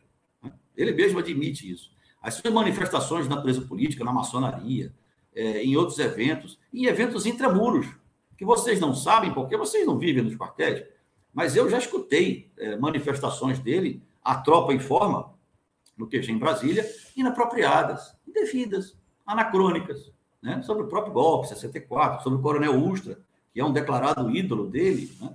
Então, é, ele faz hoje esse papel do, como você citou o Piero, né? o, professor Piero da Universidade Federal de São Carlos, o papel do bom policial, enquanto o capitão Bolsonaro faz o papel do mal policial, mas são todos da mesma polícia, no sentido figurado, do mesmo partido político, cumprindo é, é, missões ou papéis. E para o capitão Bolsonaro não é difícil exercer esse papel de ser esta figura, porque mais ou menos é o que ele sempre foi ao longo da sua carreira.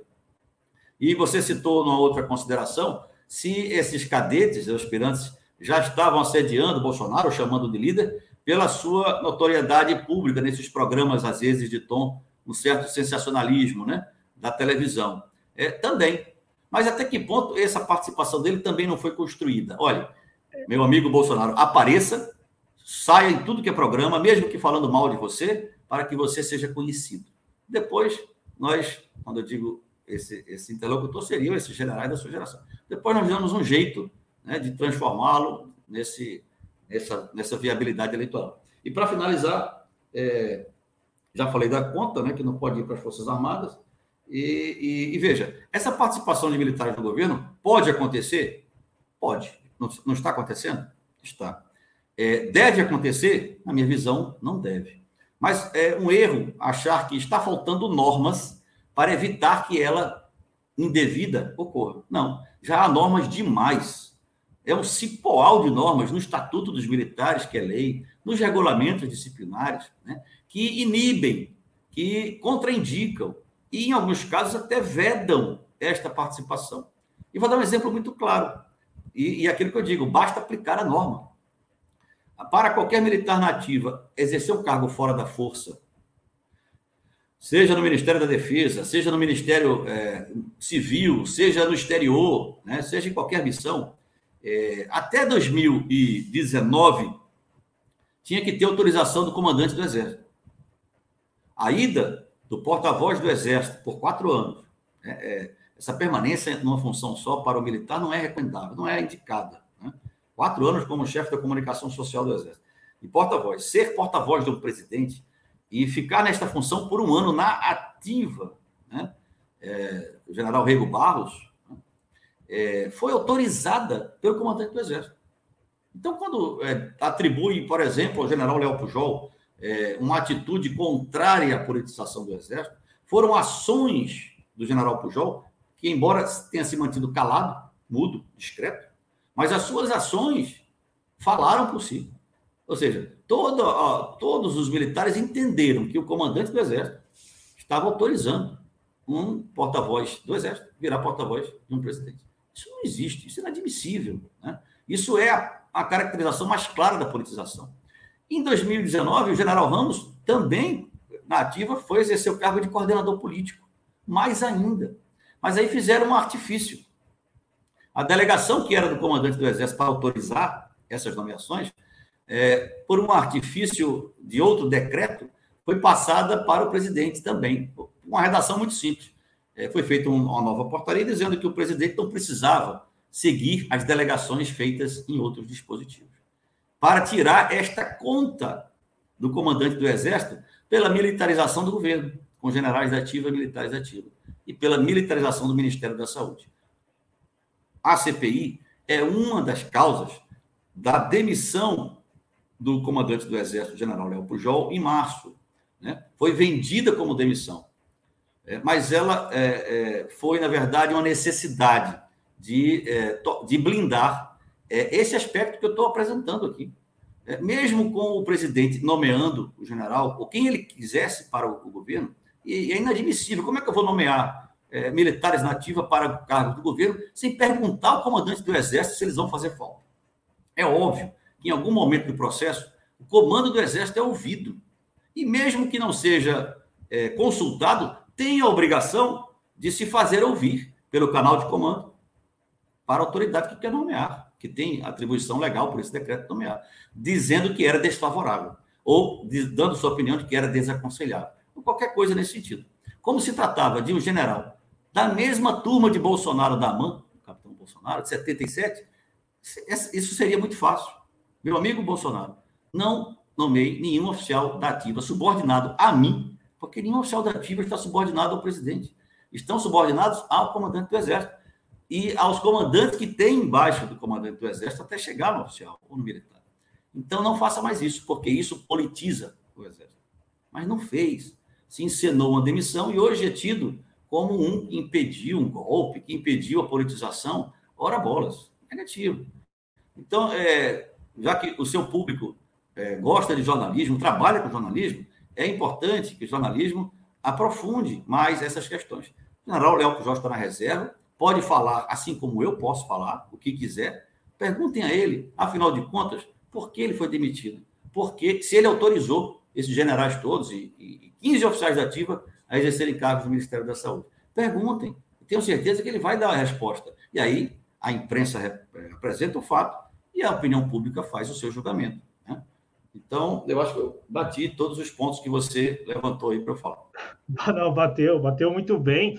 É que a nossa mídia, a mídia hegemônica brasileira, ela começa as coisas e não termina, né? Então eu me recordo muito bem desse episódio e naquela semana a atmosfera na mídia hegemônica era de que o golpe aconteceria a qualquer momento, porque a, a, a coisa não, não, não, não, estava tão bem assim. Aí, do nada, né? Como sempre, a mídia hegemônica não concluiu e a vida seguiu normalmente. Não, não, não houve golpe. Porque não há, não há golpe. O golpe é narrativo, o golpe é uma história com E para atingir o objetivo, um objetivo muito claro, é, lançar as candidaturas do Partido Militar para a Associação 22, que será com Bolsonaro concorrendo pela primeira via, se é, a terceira via é, conseguir levar um nome militar para ela. Aí o Bolsonaro vai concorrer para que essa terceira via tenha quem bater né?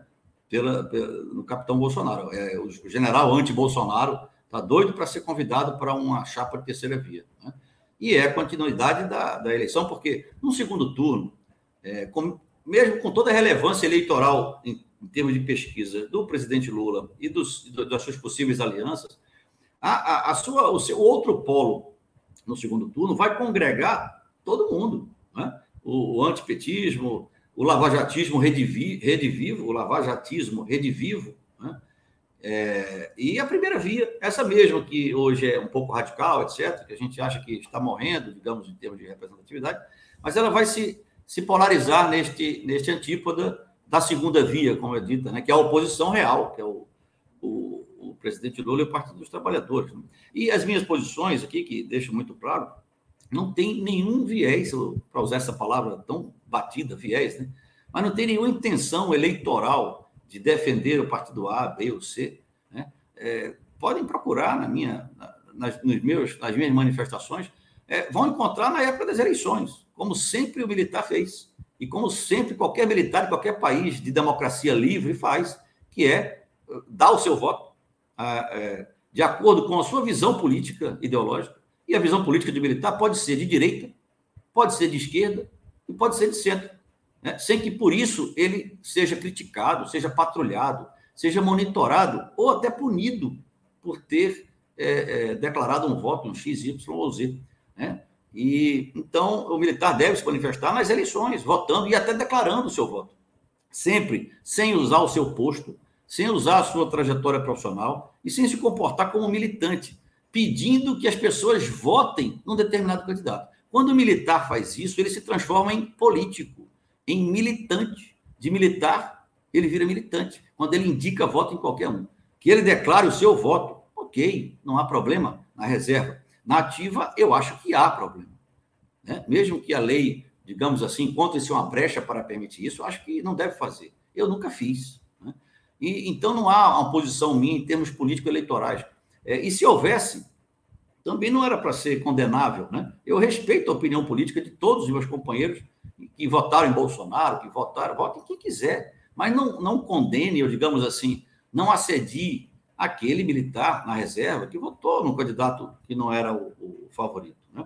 Infelizmente, na, no dia da eleição, eu recebi mensagens pessoais, porque eu declarei meu voto no segundo turno. Né? No primeiro turno, meu voto foi é, em nenhum dos dois que estava no segundo turno, mas no segundo turno, conscientemente, eu declarei meu voto no Fernando Haddad, né, do Partido dos Trabalhadores.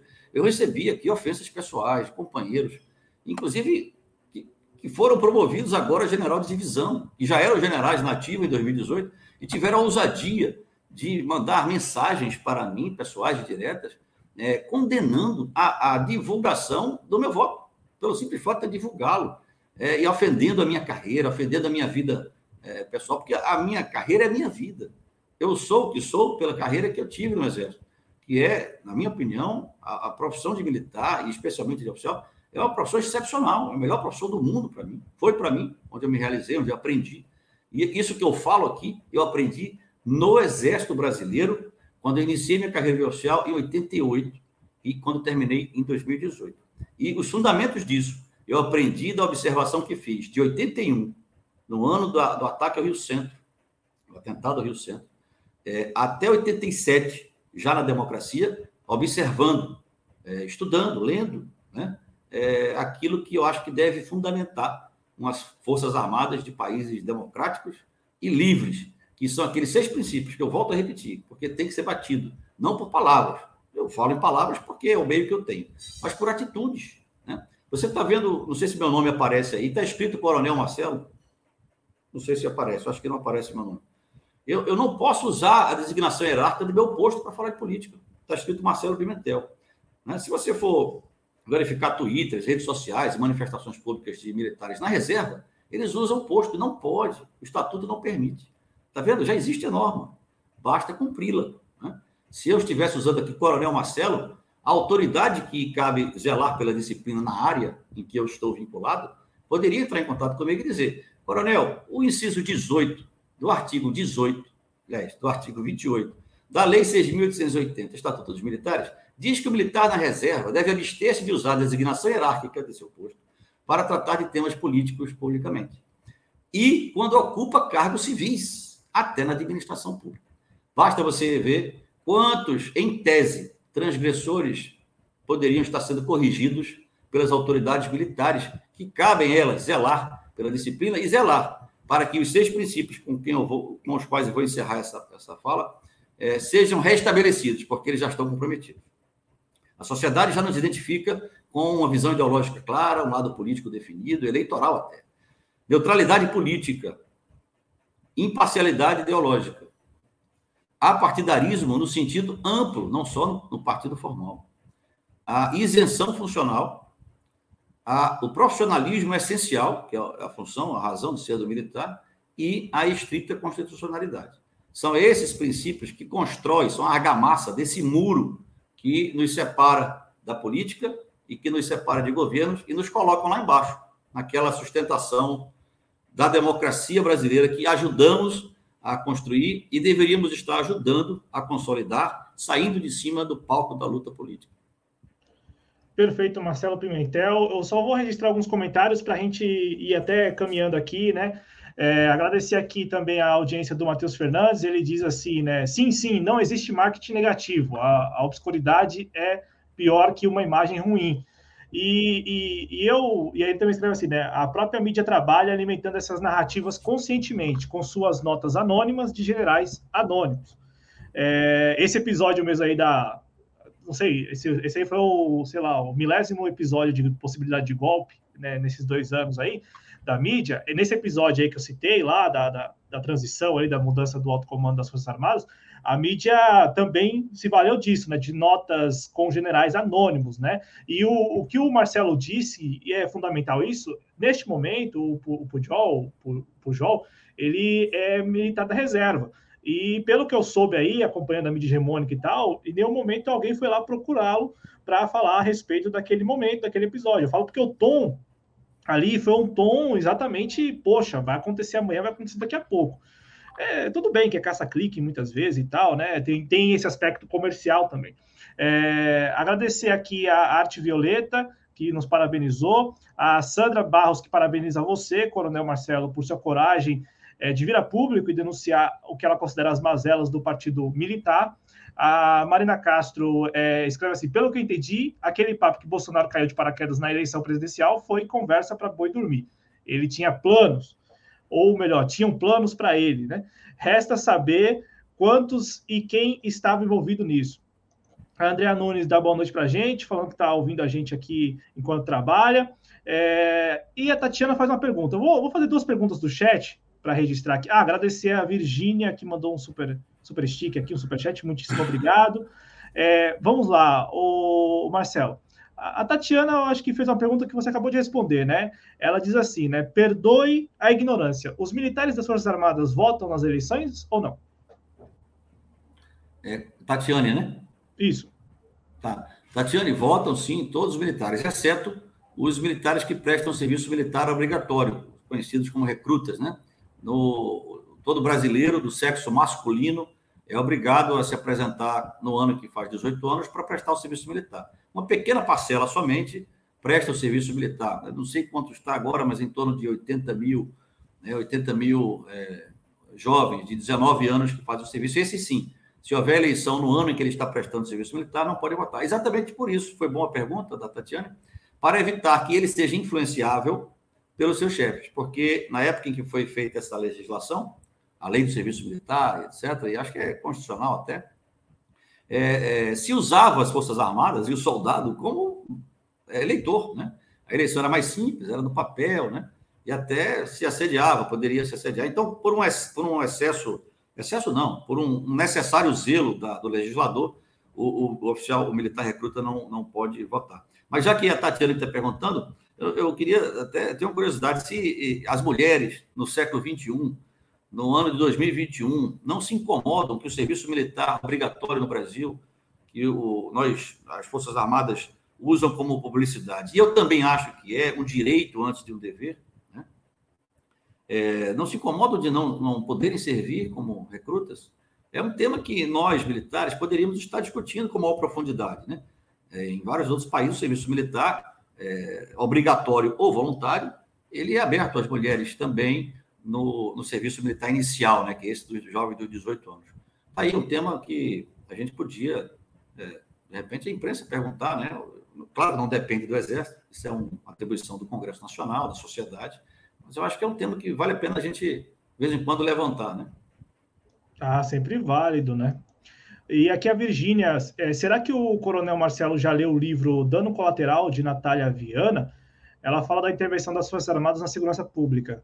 E aí, aí ela, ela, pergunta o seguinte: se você leu, o que, que achou? Estou muito curioso para ler o livro. Eu acho que é, é uma jornalista que é, editora do Intercept, né, Brasil, se não me engano, é, porque pelas ementas que eu vi do livro, os comentários, é, eu, eu, concordo em grande parte com a ideia central.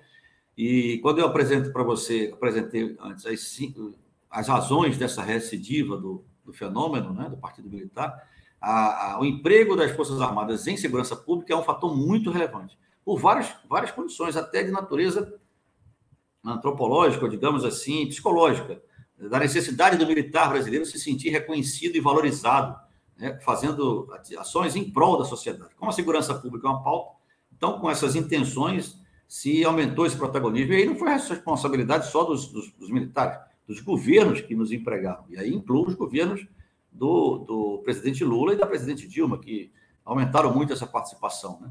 Então, sim, porque há um risco, né? e, e eu acho que há fatos que já demonstram isso muito bem, que, de uma certa forma, as Forças Armadas, por atuarem tanto em segurança pública, acabam se tornando parecidas com as polícias e os militares com policiais, né, em vários aspectos.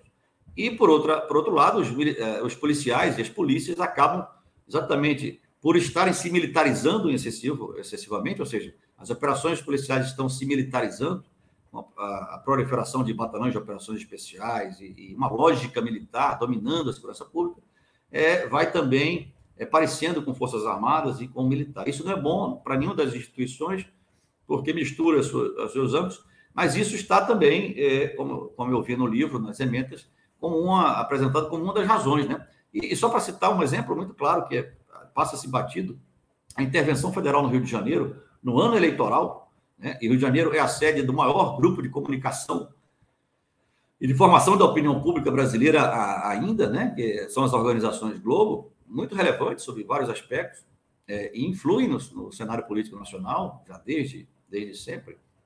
É, foi muito importante aquela intervenção, porque colocou o Exército, as Forças Armadas, como uma espécie de publicidade não paga, gratuita, da chapa, composta por dois militares, o capitão do Exército e um general, que tinham no seu discurso, na sua prática, como pauta, né, a valorização da militarização das polícias, aquele discurso em relação à segurança pública muito radical, né? E, e sem dúvida, essa, esse fato permitiu para a colagem dessa imagem das Forças Armadas na chapa. E a população, tanto assim, carioca, que votou no desconhecido governador Wilson Witzel, que comprou, vestiu a roupa do Bolsonaro, vestiu a roupa dessa militarização das polícias, do tiro na cabecinha, de saltar do helicóptero comemorando a morte de um agente por um sniper. É, algo inadmissível no governo. Ele foi eleito nesta onda que a intervenção federal, claro, né, não, tem uma, digamos assim, não, não posso detalhar intencionalidades, mas ela contribuiu. E ao mesmo tempo que ela fez isso, ela, ela foi muito, muito boa para, para desgastar a candidatura da, da situação. Não se esqueça que a primeira via naquela ocasião era o presidente Temer e que já estava muito comprometido pelos eventos da, da JBS, né, da, das denúncias no parlamento, e comprometido também em termos de reformas. Aquela intervenção travou a reforma da Previdência, que já estava pronta para ser aprovada e seria um handicap eleitoral muito significativo para a situação. Né? E aquilo, de certa forma, é, montado pelos militares do Partido Militar, que já estavam no governo Temer. Não se pode esquecer que o GSI era comandado pelo general Sérgio Tchegoin, e havia outros generais nos ministérios que vocês não sabiam. A imprensa não estava nos acompanhando, como foi dito, né? vocês eh, disseram. Mas havia outros, eu via, foi se montando isso e travou a reforma da Previdência. E, ao mesmo tempo que travou a reforma da Previdência do regime geral, travou a nossa reforma da Previdência, que, se fosse aprovada naquela época, talvez não garantisse a integralidade dos vossos vencimentos na inatividade, e a paridade dos aumentos na atividade com os aumentos na atividade. E pudesse ser mais, digamos assim, mais rigorosa dos nossos direitos. Então, aquela intervenção que a Natália explora, certamente deve explorar, ela teve efeitos políticos muito relevantes e contribuiu para essa recidiva é, do Partido Militar, na medida em que contribuiu para juntar a imagem da instituição positiva com uma das pautas da chapa é, e efeitos significativos que, que quase não saíram nos jornais, enfim, né? Que a imprensa, se é que saiu em algum momento algo desse tipo, uma análise como a que você fez agora, Marcelo. E não se pode esquecer que o interventor era o general Braga Neto, que hoje é apontado né, pela imprensa, digamos assim, porque ele faz o papel, do jeito que o general Mourão faz o papel do general moderado, e o general Santos Cruz, o general Blazer, né, anti-corrupção, anti-Bolsonaro, coisa que qualquer pessoa é, né, hoje em dia é, o general Braga Neto faz o papel daquele general que poderia ser suscetível a um aliciamento, a um autogolpe né, do, do capitão Bolsonaro, do presidente, por causa das urnas e outras coisas mais, essas notas que têm uma notoriedade impressionante, né? É, é, tem uma, uma, repercussão enorme, falando tantas é, impropriedades, para dizer o mínimo, né? Então, ele, ele era interventor. E a imprensa o tratava como uma pessoa moderada, bacana. Por quê? Porque ele era calado, falava. Né? Mas uma autoridade tem que falar. Quando o pessoal reputa que o comandante do Exército tinha uma grande virtude, ele era calado. O comandante de, de Exército não tem que ser calado, ele tem que ser é, falante daquilo que tem a ver com, a, com a, o cargo dele. Né? E como as decisões do cargo dele implicavam em repercussões políticas, porque quando ele autorizava o general porta-voz do Exército a ser porta-voz do presidente, ninguém foi perguntar a ele por que autorizou, porque nem sabia que existia um decreto que, que dava ao comandante do Exército essa atribuição de autorizar. E aí vai se construindo narrativas, histórias, né? de modo a formar percepções na opinião pública. E a mais clara hoje, estamos na iminência de um golpe a ser dado pelo capitão Bolsonaro. O povo da esquerda já foi pedir fora Bolsonaro. Em setembro, o povo da direita vai pedir fora Bolsonaro. Os comandantes das forças escreveram uma nota a impropriedade de que as Forças Armadas pertencem ao povo.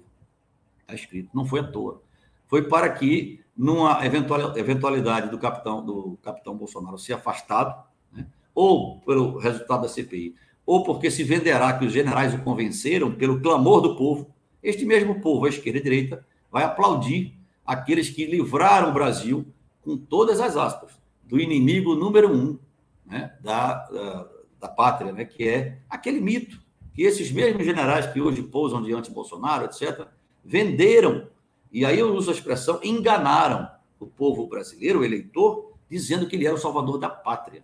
Né? E conheciam a, é, o capitão há 45 anos, pelo menos, desde os anos 70, nos bancos acadêmicos, né? Academia Militar das Agulhas Negras. Eles eram é, como esses tenentes do vídeo, né? juntinhos ali, sempre em grupo, é, aprenderam tudo juntos, sofrendo juntos as dificuldades da formação, etc.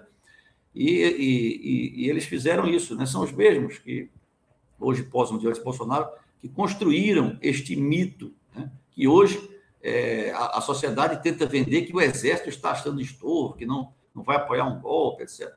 É puramente narrativo. Não, não há nenhum sinal de problema disciplinar entre as camadas médias da oficialidade. Capitães, tenentes, majores, eles obedecem os chefes. Né? É diferente dessa geração, que quando era capitão, e o capitão Bolsonaro é um exemplo, desbordava a cadeia de comando para é, reivindicações salariais que deveriam ser feitas pela cadeia de comando. Né? Então, é, eles eram uma, uma geração pouco indisciplinada, tanto é que estão gerando as crises disciplinares, como esses casos de punição, não punição de generais nativa. Né? Então, é, isso é que precisa ser é, esclarecido. A imprensa tem um papel importantíssimo, é, importantíssimo. A gente pode criticar aqui a imprensa hegemônica ou a, a, análises atravessadas, apressadas, superficiais, né? por necessidade do jornalismo de hoje, de ser rápido. Mas a gente não pode, é, é, digamos, menosprezar o papel da imprensa em apresentar os fatos. Porque se se pode fazer julgamentos diversos sobre os fatos, é porque nós sabemos desses fatos. Né? Então, é, é, importante que os jornais continuem apresentando mesmo com todas as dificuldades, com fontes, às vezes, viciadas, que querem, no sentido de que querem apresentar uma determinada informação, seu proveito, mas é importante a imprensa livre, é, é, é importantíssima para o aperfeiçoamento da democracia no Brasil, assim como Forças Armadas dos seus devidos lugares institucionais. Marcelo, para falar dos próximos, dos próximos meses e principalmente do próximo ano, é, você citou nominalmente o Carlos Alberto Santos Cruz, que desde que saiu do governo é tido como uma pessoa, um porta-voz, principalmente de um veículo específico né, da nossa mídia hegemônica. Ele, por vezes, está lá sendo citado, escutado pelo Estadão. É, e, e também, ô Marcelo, o próprio Estadão, há coisa de três semanas, eu acho, é, publicou uma notícia assim que, quando eu li, eu falei, poxa, tá nesse nível já, que é, é uma, seria uma planilha de um deputado federal que é que, usa a alcunha, como você citou, né? Ele usa a alcunha, ele é general. O, ele usa o posto, a designação hierárquica. O deputado general Peternelli, aqui de São Paulo, do PSL de São Paulo, e a notícia dava conta de uma planilha com possíveis candidatos deste partido, do Partido Militar, é, já pensando em 2022, um planilhão ali com possíveis pessoas que de repente é, poderiam vir a ser candidatos é, no ano que vem. Como é, como você já falou, né? Assim, você já até citou aí um pouco do que você está acompanhando dessa articulação é, e, e, dessa movimentação de bastidor para se manter no poder né? Inclusive contando aí, de repente, com a participação do presidente Bolsonaro na eleição do ano que vem, como a primeira via, como você citou, ou até mesmo, como ele vem aventando esses dias, o próprio Bolsonaro vem aventando, é, de que ele não participe. eu, que... digo isso, eu digo isso há dois anos e meio, que é um, há uma grande probabilidade dele ser descartável nesse planejamento do, do Partido Militar. Porque é incrível que, com tantas aberrações ao longo de dois anos e meio, é, isso é, é inquestionável. Generais ainda estão no governo diante de tudo isso que o presidente fala, de todas essas ofensas que faz às pessoas, a imprensa, a vida dos brasileiros mortos, é, há generais no governo? Há. Praticamente todo o alto comando do Exército dos últimos anos está no governo, ou na administração direta, indireta, ou por indicação política em algum cargo, é, com motivação política. Né? É isso mesmo. Mas, o, o, Marcelo, e aí eu vou só exibir uma imagem aqui para você comentar Não, rapidinho. Posso, posso falar do general Peternelli? Do deputado pode, general Peternelli. Pode, pode. Veja, quando vocês falam que eh, o general Peternelli está, vocês não, o Estadão, né, um, um certo jornalista, que está montando uma planilha para ver candidaturas militares aos parlamentos, né? aí todo mundo fica pensando, poxa, é um general que foi eleito, que é o cara que está coordenando essas, essas eleições aí de militares, ou seja, não tem nada a ver com a instituição, com os outros generais. Alto lá. O general Peternelli é de infantaria de 76 da AMAN 76, no ano antes de Bolsonaro. Né? Da turma dele, que chegou a quatro estrelas, são quatro generais por turma de AMAN que chega a quatro estrelas. Da turma 76, um deles é o general Fernando. que é o general Fernando? Chefe, é, nas Olimpíadas, era o coordenador do CML, no Rio, nas Olimpíadas 16. O seu 02 era o general Ramos, no Rio de Janeiro. General Fernando, quando o general chegou e foi ser ministro do GSI, saiu do Estado-Maior do Exército, foi substituir o general chegou no Estado-Maior do Exército, é o 02 do Exército levou como seu vice-chefe o general Ramos. O general Fernando foi para a reserva em 2018. Sua primeira missão, um mês depois, foi ser assessor do presidente do STF, ministro Dias Toffoli, né? durante a eleição. Eleito, a, o, o, seu companheiro, Bolsonaro, né, de 77, virou seu ministro da Defesa. Esse que foi demitido agora em março. Outro, quarta-feira de 76, General Campos. General Campos é secretário de Segurança do Estado de São Paulo do governo João Dória. O outro de 76, São quatro, né? Já citei três. General Teófilo, cearense, candidato, a mesma trajetória do Fernando. Foi para a reserva e já nativo, eu percebi ativismo político dele. Né? É, e virou candidato ao governo do Ceará, pelo PSDB, do Tasso Gereissati, que é do Ceará. Né? Derrotado pelo governador Camilo Santana. E o quarto general da turma trabalha no MD, não sei se ainda está, num cargo de é, administrativo, mesmo na reserva. Então, o general Peternelli não é um general. É, é, é, quando eu digo do Partido Militar, é essa geração, esse, esse núcleo ali no meio do anos, dos anos 70, que resolveu governar o país, tanto pelo Executivo, quanto como general Peternelli, pelo Parlamento. Né? E não só o Parlamento Federal, o Parlamento estaduais também. E não é só o general Peternelli, tem outros generais, Girão, é, outros coronéis, o Major Vitor Hugo, que é um caso especialíssimo, que precisa ser estudado, né? que é o 01 de turma que demitiu-se do Exército para ser assessor parlamentar. Né?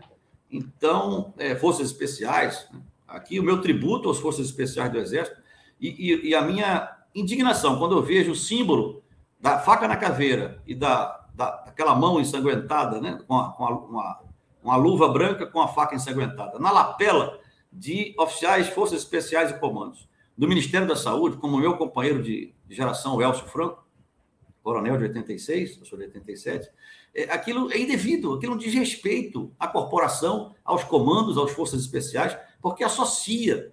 Né? O jovem tenente de forças especiais e comandos, quando vê o símbolo da sua corporação, que é uma corporação de elite no Exército Brasileiro, é, associada ao Ministério da Saúde e a uma administração polêmica, ele passa a ser um torcedor daquele colega, numa atividade política. Né? Então, é, é, um uso indevido dos símbolos. Isso é indevido. Usar em lapela um curso militar, um símbolo militar. É como a gente vê, é aquela história, as normas existem. Então, o general Petrenelli, ele não pode ser responsabilizado por isso. Ele é deste grupo. Né? E, e, e, o que tá, vai acontecer é a tentativa de ampliar o poder do Partido Militar. Está todo mundo olhando para a presidência, né? Presidência da República, quem vai ser. Eu também participo muito desse debate, falando sobre essas possibilidades da primeira via com o Mourão, sem o Bolsonaro, ou da segunda, da terceira via com o Santos Cruz, com o Bolsonaro, e o Mourão concorrendo a um governo de Estado. Né? Imagine, por exemplo, o governador do Rio Grande do Sul, seu nome da terceira via. Fica vago o governo do Rio Grande. Um general que comandou o Sul, né? que, que é gaúcho, tem a vida profissional dele toda lá, comandou quartel de artilharia lá, é, se eu não me engano, em Ijuí, cidade interior do Rio Grande do Sul. O potencial eleitoral dele no, no Sul é muito grande. Né? Amigo dos desembargadores do TRF-4, amigo de colégio militar, até, em algumas situações. Então, é, o partido vai se espraiar para governo de Estado, para cargos executivos dos governos dos estados. Já deu exemplo. Secretaria de Segurança Pública de São Paulo. Né?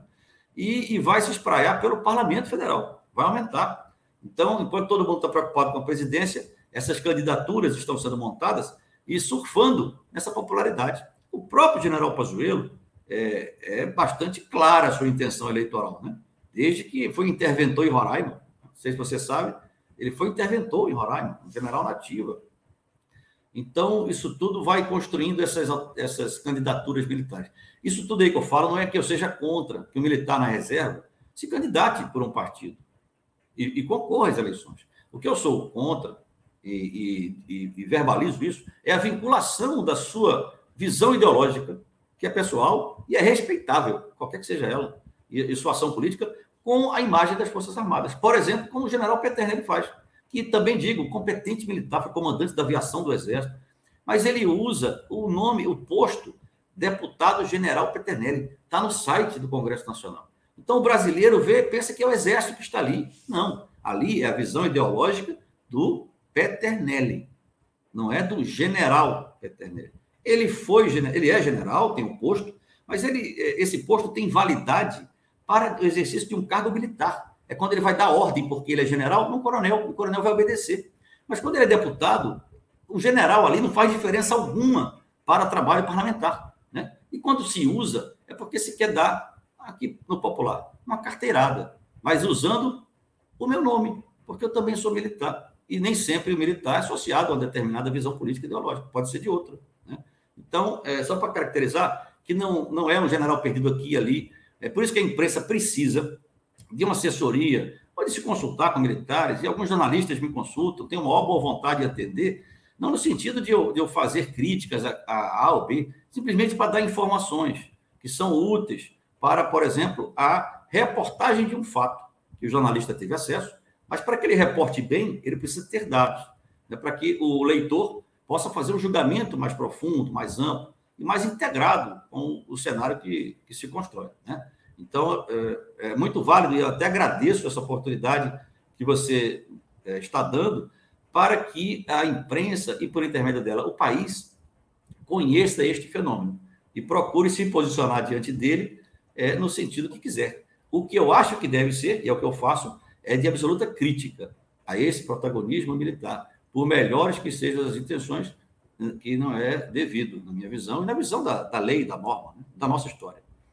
Não, eu só ia registrar que o general Teófilo também chegou a ocupar uma, um, uma função no Ministério da Justiça. Na Senasp, né? Ele era o dono. Veja que é, eu costumava dizer: a segurança pública no Brasil está na mão da turma de 76, dos generais da turma de 76, quatro estrelas. Um é dono da maior polícia, dono que eu digo no sentido dono executivo, né? da maior polícia do Brasil, que é a Polícia Civil e a Polícia Estadual, Estado de São Paulo, respeitáveis instituições, valorosas instituições, né? muito competentes e referência para as outras polícias. O outro é dono da Senasp, que é a Força Nacional de Segurança, é no nível do Ministério da, da, da Justiça. É, é aquele que empregará a Força Nacional de Segurança. E empregou naquele motim no estado do Ceará. Aquele motim das PMs aconteceu no estado em que o general Teófilo foi derrotado na luta política eleitoral pelo governo do estado. E aconteceu um motim das PMs lá, por acaso. Né? E quem foi o e quem era o coronel comandante da Força Nacional de Segurança, destacado pelo general Teófilo para resolver o problema? Um coronel da Polícia Militar do estado do Ceará, casado com a deputada Carla Zambelli, o coronel Aginaldo, e que foi notória a sua, a sua seu discurso político lá na, na intervenção que ele fez no motim. Então, e, e, fica muito claro. E o terceiro era o ministro da Defesa, que é aquele que vai aconselhar o presidente em relação ao emprego de tropas das Forças Armadas em GLO. Né? Então, veja, é um pequeno grupo de companheiros, era o dono executivo, e isso tira a pluralidade da questão da segurança pública. Né? Dá uma visão essencialmente militar. Nesses dois anos, a segurança pública do Brasil esteve enfeixada pela visão militar, né? que não é condenável, em princípio, como eu estou dizendo, tem aspectos positivos, mas que é militar né? e vai, obviamente, militarizar as questões é, de segurança pública, que pode não ser a melhor solução para resolvê-las. É isso aí, Marcelo. Só para concluir aqui, o general Guilherme Teófilo, que é hoje CEO do Instituto Combustível Legal no Rio de Janeiro. Ele que ocupou, como, como professor, como o Marcelo Pimentel falou, a Senasp lá no Ministério da Justiça, ainda quando o ministro era, era o Sérgio Moro. Marcelo Pimentel, eu só tenho a agradecer para não tomar mais o tempo e tudo mais, agradecer demais, demais mesmo pela sua participação. Só antes registrar uma, duas últimas perguntas, porque senão os camaradas aqui no chat vão ficar bravos comigo. É, eu vou passar a primeira do Jorge e depois a da Tatiane. É, ô Jorge, boa noite, parabéns pela iniciativa. Pergunta ao Coronel Marcelo: o quanto os trabalhos da Comissão Nacional da Verdade influenciaram no início da atuação do Partido Militar? Influenciaram, é uma das cinco razões que eu apresento para entender o fenômeno, mas influenciaram muito mais no sentido de pretexto para, é, é, digamos, emular a oficialidade, principalmente a oficialidade, no sentido de considerar que o Exército, as Forças Armadas estavam sendo vítimas de um revanchismo tardio da presidente Dilma, para fazê-los é, ter uma atitude é, pessoal e institucional anti-presidente Dilma. Né? Então, é, claro que teve questões pessoais, alguns citados na Comissão Nacional da Verdade, em seu relatório final, eram parentes de oficiais que ocupavam o alto comando das Forças Armadas, do Exército Especial, né? o próprio general Etchegói tem dois de seus parentes citados no relatório, mas isso serviu mais para. Até essas questões pessoais foram. Por isso que eu digo que a conta não pode ir para as Forças Armadas, porque nós vamos fazendo isso desde a ditadura. A conta pela ditadura não tem que ir para as Forças Armadas, tem que ir para aqueles que fizeram a ditadura que se excederam, é, que foram cometeram ilegalidades né, pelo lado do Estado. É a mesma coisa. É, se colocou a conta, é, se, se emulou a oficialidade contra a presidente Dilma por questões pessoais, às vezes, de uma contrariedade de um militar que teve seu parente citado, né, e, e, aí mobilizou até o seu entorno, os seus assessores, coronéis, os seus, é, os seus amigos, aí que vão comprando a briga que é pessoal, né? Né, muito mais de ser institucional. Não pode ser institucional esta briga. Essa briga é histórica, até porque ali não estava havendo nenhuma, é, nenhum processo. Né? Até porque o processo que deveria ter havido não houve.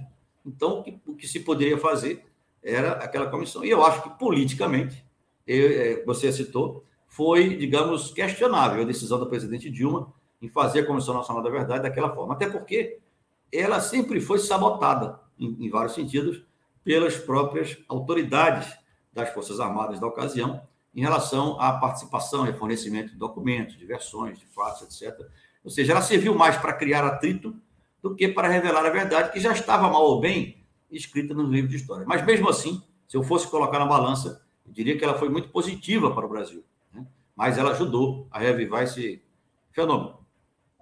Marcelo, aqui tem outra pergunta, é, e, e, será a última que eu vou repassar a você. Só antes, a, Arte Violeta perguntou qual é o nome do livro. O nome do livro é Dano Colateral, a intervenção dos militares na segurança pública, de Natália Viana. Então, está aqui registrado, Arte Violeta. E a, a, última pergunta que tem aqui do chat é. Olha, essa é uma pergunta interessante. Pergunta aí para o Marcelo se a ordem do fechamento de associações militares, como o Bolsonaro ordenou nesses últimos dias, pode comprometer o apoio dos militares. A pergunta é excelente e precisaria de uma resposta muito longa. vou fazer rápido. Nunca foi admitida a associação vontade, de militares. Não, é, nunca foi tolerada pela cúpula hierárquica a, a, o ativismo de associações, é, entidades, de congregação de militares é, que extrapolassem os fins meramente recreativos de camadas médias e subalternas da oficialidade dos praças. Associação de sargentos, etc. É, isso sempre gerou, não vou é, elencar aqui os casos históricos, né? mas nunca foi admitida, sempre foi coibida. E nos anos 90, é, exatamente, e veja que interessante, pelo exemplo do ativismo salarial do capitão Bolsonaro e de outros oficiais da sua geração, esta, alguns praças também se organizaram para reivindicar salários, condições de trabalho, melhorias. Né? Isso sempre houve historicamente no Brasil. Vou citar um exemplo longe, longínquo, a revolta da Chibata, né? O João Cândido e, e o episódio do Almirante Negro, mas não, é, não, é, não estou fazendo comparações, mas sempre houve. E sempre foi proibido. Naquela época, com violência. E nos anos 90, com a lei. Não? Dispositivos, ação de promotorias militares contra essas associações, que eram de reivindicação salarial e, às vezes, desviavam da cadeia de comando, criando estruturas paralelas de, de disciplina, que não pode haver em Forças Armadas. Por isso que a atitude do capitão Bolsonaro naquela época foi condenada pela, pelas lideranças militares de ocasião e ele foi digamos, saiu pelas portas dos fundos do Exército. Né? Mas é, foi anunciado esse, é, eu vi também essa notícia, que tal, talvez estivesse havendo, motivado pela. É, em 2019, depois que passou a reforma da Previdência, passou a nossa reforma, que praticamente foi a proposta que o Ministério da Defesa enviou. Né? Enquanto a gente estava distraído com o Bolsonaro dando show, com o seu filho, embaixador e tal, passou. General Ramos já estava na negociação e fez o seu, o seu DACA, me dê cá o seu voto para aprovar. E nós estamos vendo agora o, o toma lá, toma aqui um cargo para o Centrão, né? o, o Ciro Nogueira, o que é legítimo em termos de política, se não houver corrupção no meio, é, é, é da política, do, do, nosso presidencialismo, né? como diz o Sérgio Abrantes, de, de coalizão. Né? Então, é, essa, esse fechamento é uma, uma, um reviver disso, que é um fenômeno também é calar a boca dos praças nessas reivindicações salariais que extrapolam a cadeia de comando. O que, em tese, está correto. Agora, isso fica muito paradoxal quando nós vemos as manifestações, por exemplo, do Clube Militar, que congrega somente oficiais, ou majoritariamente oficiais da reserva e da ativa das Forças Armadas, que tem se manifestado em notas, em outras expressões, de forma absolutamente incabível, né? é, sobre uh, o cenário político, ofensas ao STF, um comportamento horrível, horripilante. E, e, sobre essa associação, não se tem nenhuma ação de comando. E elas são proibidas, ou seja, não que o clube militar seja proibido, pelo contrário, é até incentivado que o militar tenha associações recreativas para o seu lazer, né? e para a cultura, etc. Mas quando essas associações querem reviver papéis que tiveram antigamente, o clube militar teve papel na República, é, fica anacrônico, porque uma coisa era o clube militar de uma, de, um, de uma república em formação, outra coisa é o clube militar de democracia, e, e, e com militares nativos, e o clube militar é vinculado ao exército, tem, tem um vínculo, mesmo que informal, ao exército. Então, quando se admite que é, oficiais nativos, representados por notas do, do presidente do clube militar, é, e não se admite manifestações dos praças em termos salariais, é, é complicado. Até porque a reforma do nosso aumento, você está colocando aí uma, uma publicação que eu fiz sobre o assunto, né? A reforma que gerou o nosso aumento salarial, que foi vendida à sociedade como plano de reestruturação da carreira, decorrente da reforma do nosso regime é, de proteção social, a nossa aposentadoria, né? Então, foi concedido um aumento é, escalonado por quatro anos, de 2019 até 2023, nós temos aumentos garantidos. Né? A título dessa reestruturação da carreira, porque aumentou de 30 para 35 anos o tempo mínimo para passagem na atividade do militar de carreira. Então, foi concedido um aumento, mexendo não no soldo base, aquele que é corrigido pela inflação de vez em quando, mas nas gratificações. E nesse jogo, os praças e as camadas mais é, baixas da oficialidade, e os que vieram de praças, inclusive, né, os tenentes, capitães do, do QAO, tiveram um aumento percentual muito menor dos seus vencimentos do que as camadas do topo da hierarquia, os generais. Né? E isso eu, desde que vi o projeto, critiquei. Porque uma coisa que sempre nos caracterizou é que, mal ou bem, o oficial tem um padrão de vida, é, em termos de renda salarial, é, parecido com o subtenente, com o capitão que é o tenente. Né? Isso, de certa forma, nos dá uma identidade, um espírito de corpo, é uma visão mais homogênea. E eu falava que essa, esse aumento do gap entre o topo salarial, do, do, do topo hierárquico, e as camadas base, né? não o soldado recruta ali, o cabo, né? mas os sargentos, né? É, os subtenentes que têm famílias e, e, e, se espelham até nos, nas famílias de seus oficiais, em termos de referência para, para a vida, etc. É, e é mútuo também, né, porque há convivência familiar entre oficiais e praças, embora de círculos diferentes. Isso ia ser ruim para esse espírito de corpo, talvez a médio e longo prazo. Quando esse escalonamento, a partir de 23, se tornar muito visível. Né?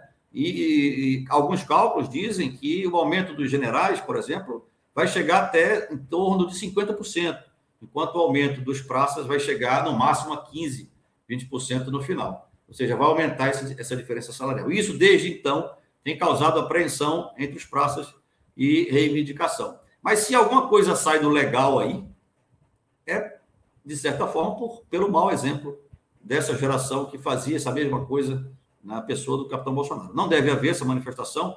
Agora, esse fechamento tem que ser isonômico.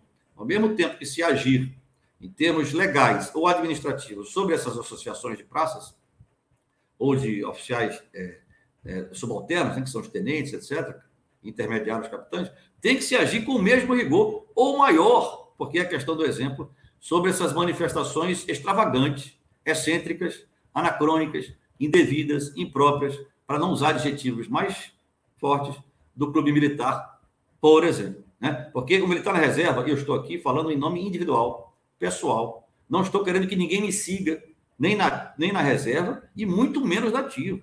Às vezes eu recebo comunicação de militares nativos, um, um e-mail ou, ou, uma informação qualquer, ah, muito bom, coronel, concordo com a sua opinião.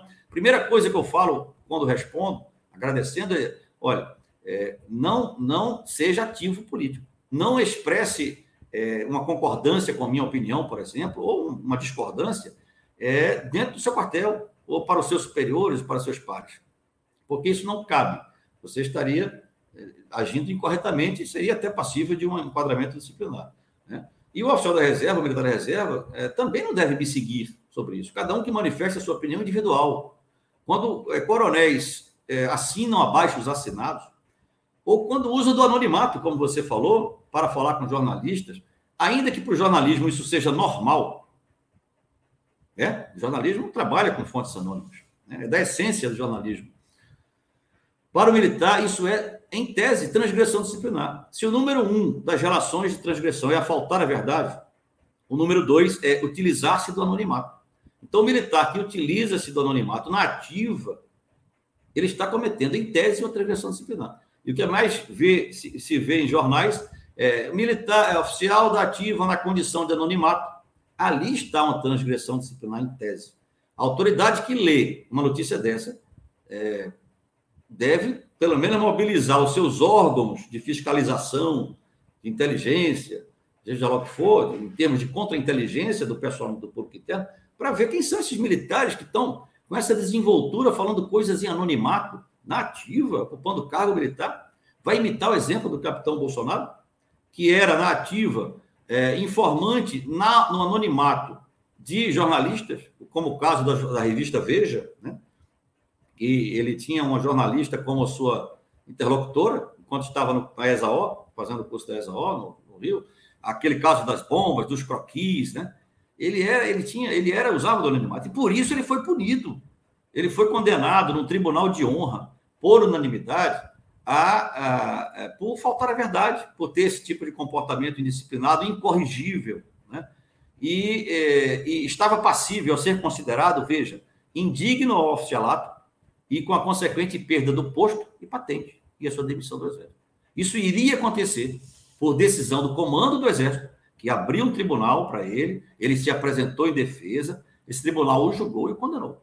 Isso iria acontecer e hoje não teríamos um capitão Bolsonaro, presidente, se o STF, o STM, o Superior Tribunal Militar de 88, ainda composto majoritariamente por generais e civis nomeados durante a ditadura, não tivesse revogado, alegando o princípio do indúbio pro réu, é, em referência a uns laudos grafotécnicos, não tivesse reformado aquela decisão de primeira instância, porque a, segunda instância de um tribunal de honra é a, o STM. Né? Então, com essa reforma, isso abriu a porta para ele ir para a reserva, se candidatar a vereador no Rio e iniciar sua trajetória política, que lhe deu, afinal de contas, aquilo que ele sempre quis no Exército e nunca obteria, que era ser milionário. Né? Ficar rico, dono de muitos imóveis, de ter é, notoriedade, essa fama, e ele conseguiu na política, né, com a sua família. Isso ele não conseguiria no Exército. Ele teria um salário é, digno, salário que a, a, nação, com muito sacrifício, ainda mais agora, paga aos seus militares pelos serviços que ele prestou até o resto da sua vida. Né? Que lhe permitiria ter uma vida digna, uma vida é, é, justa em termos financeiros, e, e, e o permitiria, por exemplo, se dedicar a atividades privadas. Me causa espanto que, apesar da, da, da, da visão ideológica de Estado mínimo, é, atrelada a Estado forte, dessa geração de oficiais, que é, eu sei que eu sempre vi essa, essa manifestação, é, a maioria, ou todos eles, estão dedicados a atividades públicas, né? cargos públicos, com salários somados ao que recebem na aposentadoria ou na reserva. É, e não vejo nenhum, ou raras exceções, se lançar as iniciativas privadas ao empreendedorismo que tanto pregam como solução né, do Estado mínimo e os empreendedores brasileiros, pela sua meritocracia, vão resolver os seus problemas econômicos, ampliar sua renda, obter sua posição no mercado de trabalho. Né? Então, também era interessante dar um exemplo nisso, né? de se dedicar às atividades privadas e mostrar toda a competência que nós temos ao longo da nossa vida, e isso não é uma ironia, é realmente uma, uma, uma convicção minha. É, os militares, em, em regra, são competentes naquilo que fizeram, em termos de gestão de recursos públicos e na sua atividade fim, e se dedicar a, a, a montar uma empresa ou exercer um negócio, etc., e dinamizar a economia, né, deixando o Estado mínimo. Então, até nisso é contraditório, é paradoxal esse protagonismo político, porque a questão da palavra convence e o exemplo arrasta. Se prega um Estado mínimo, mas se está, desde que nascemos, é, é, como característica mais evidente de um Estado total. O Exército e a nação me ampara desde que eu nasci no hospital naval, né? É um hospital militar, e vai estar me amparando até eu morrer. E a minha família, que vai receber o mesmo salário que eu recebo hoje, que é igual ao que eu recebia na ativa, é, é, meus pensionistas também vão receber, sem qualquer teto, como tem todas as demais profissões que não as da carreira militar. É, então, é, eu acho que eu respondi até demais aí a, a pergunta, e até me esqueci qual foi a pergunta, mas eu acho que eu, eu bati área. Como não. artilharia, geralmente, quando atira, não atira num alvo para acertar o alvo, ela atira numa área e, e esse, esse, esses fogos vão fazer efeito sobre a área. Eu acho que eu tirei tantos argumentos que devo ter batido a pergunta inicialmente feita.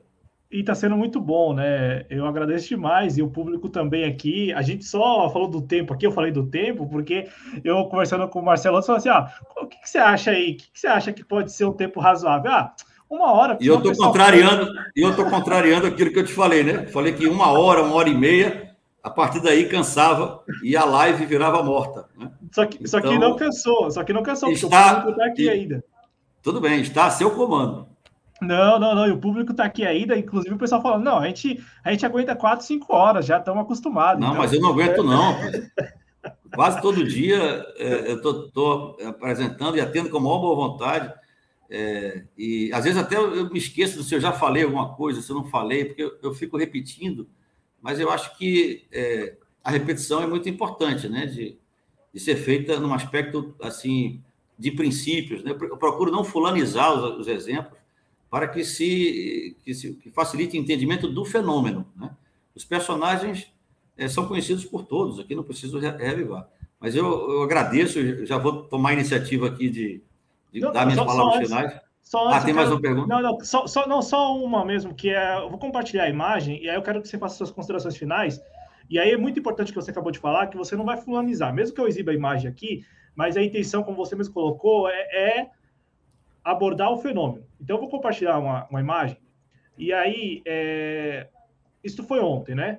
E aí, eu até brincava com o Marcelo antes de começar o programa que este bonequinho lá atrás, ele foi chamado nas redes sociais de votinho, né? O votinho. Porque ele ensina, né? A animação ensina ali como que se faz, como que seria o voto impresso e tal, coisa que a gente até fez aqui no canal em outras oportunidades.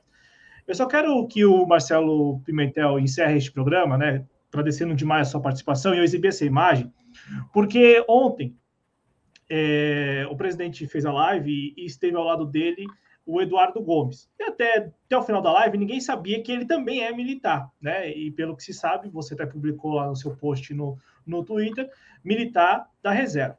É, coronel, inclusive, também da reserva.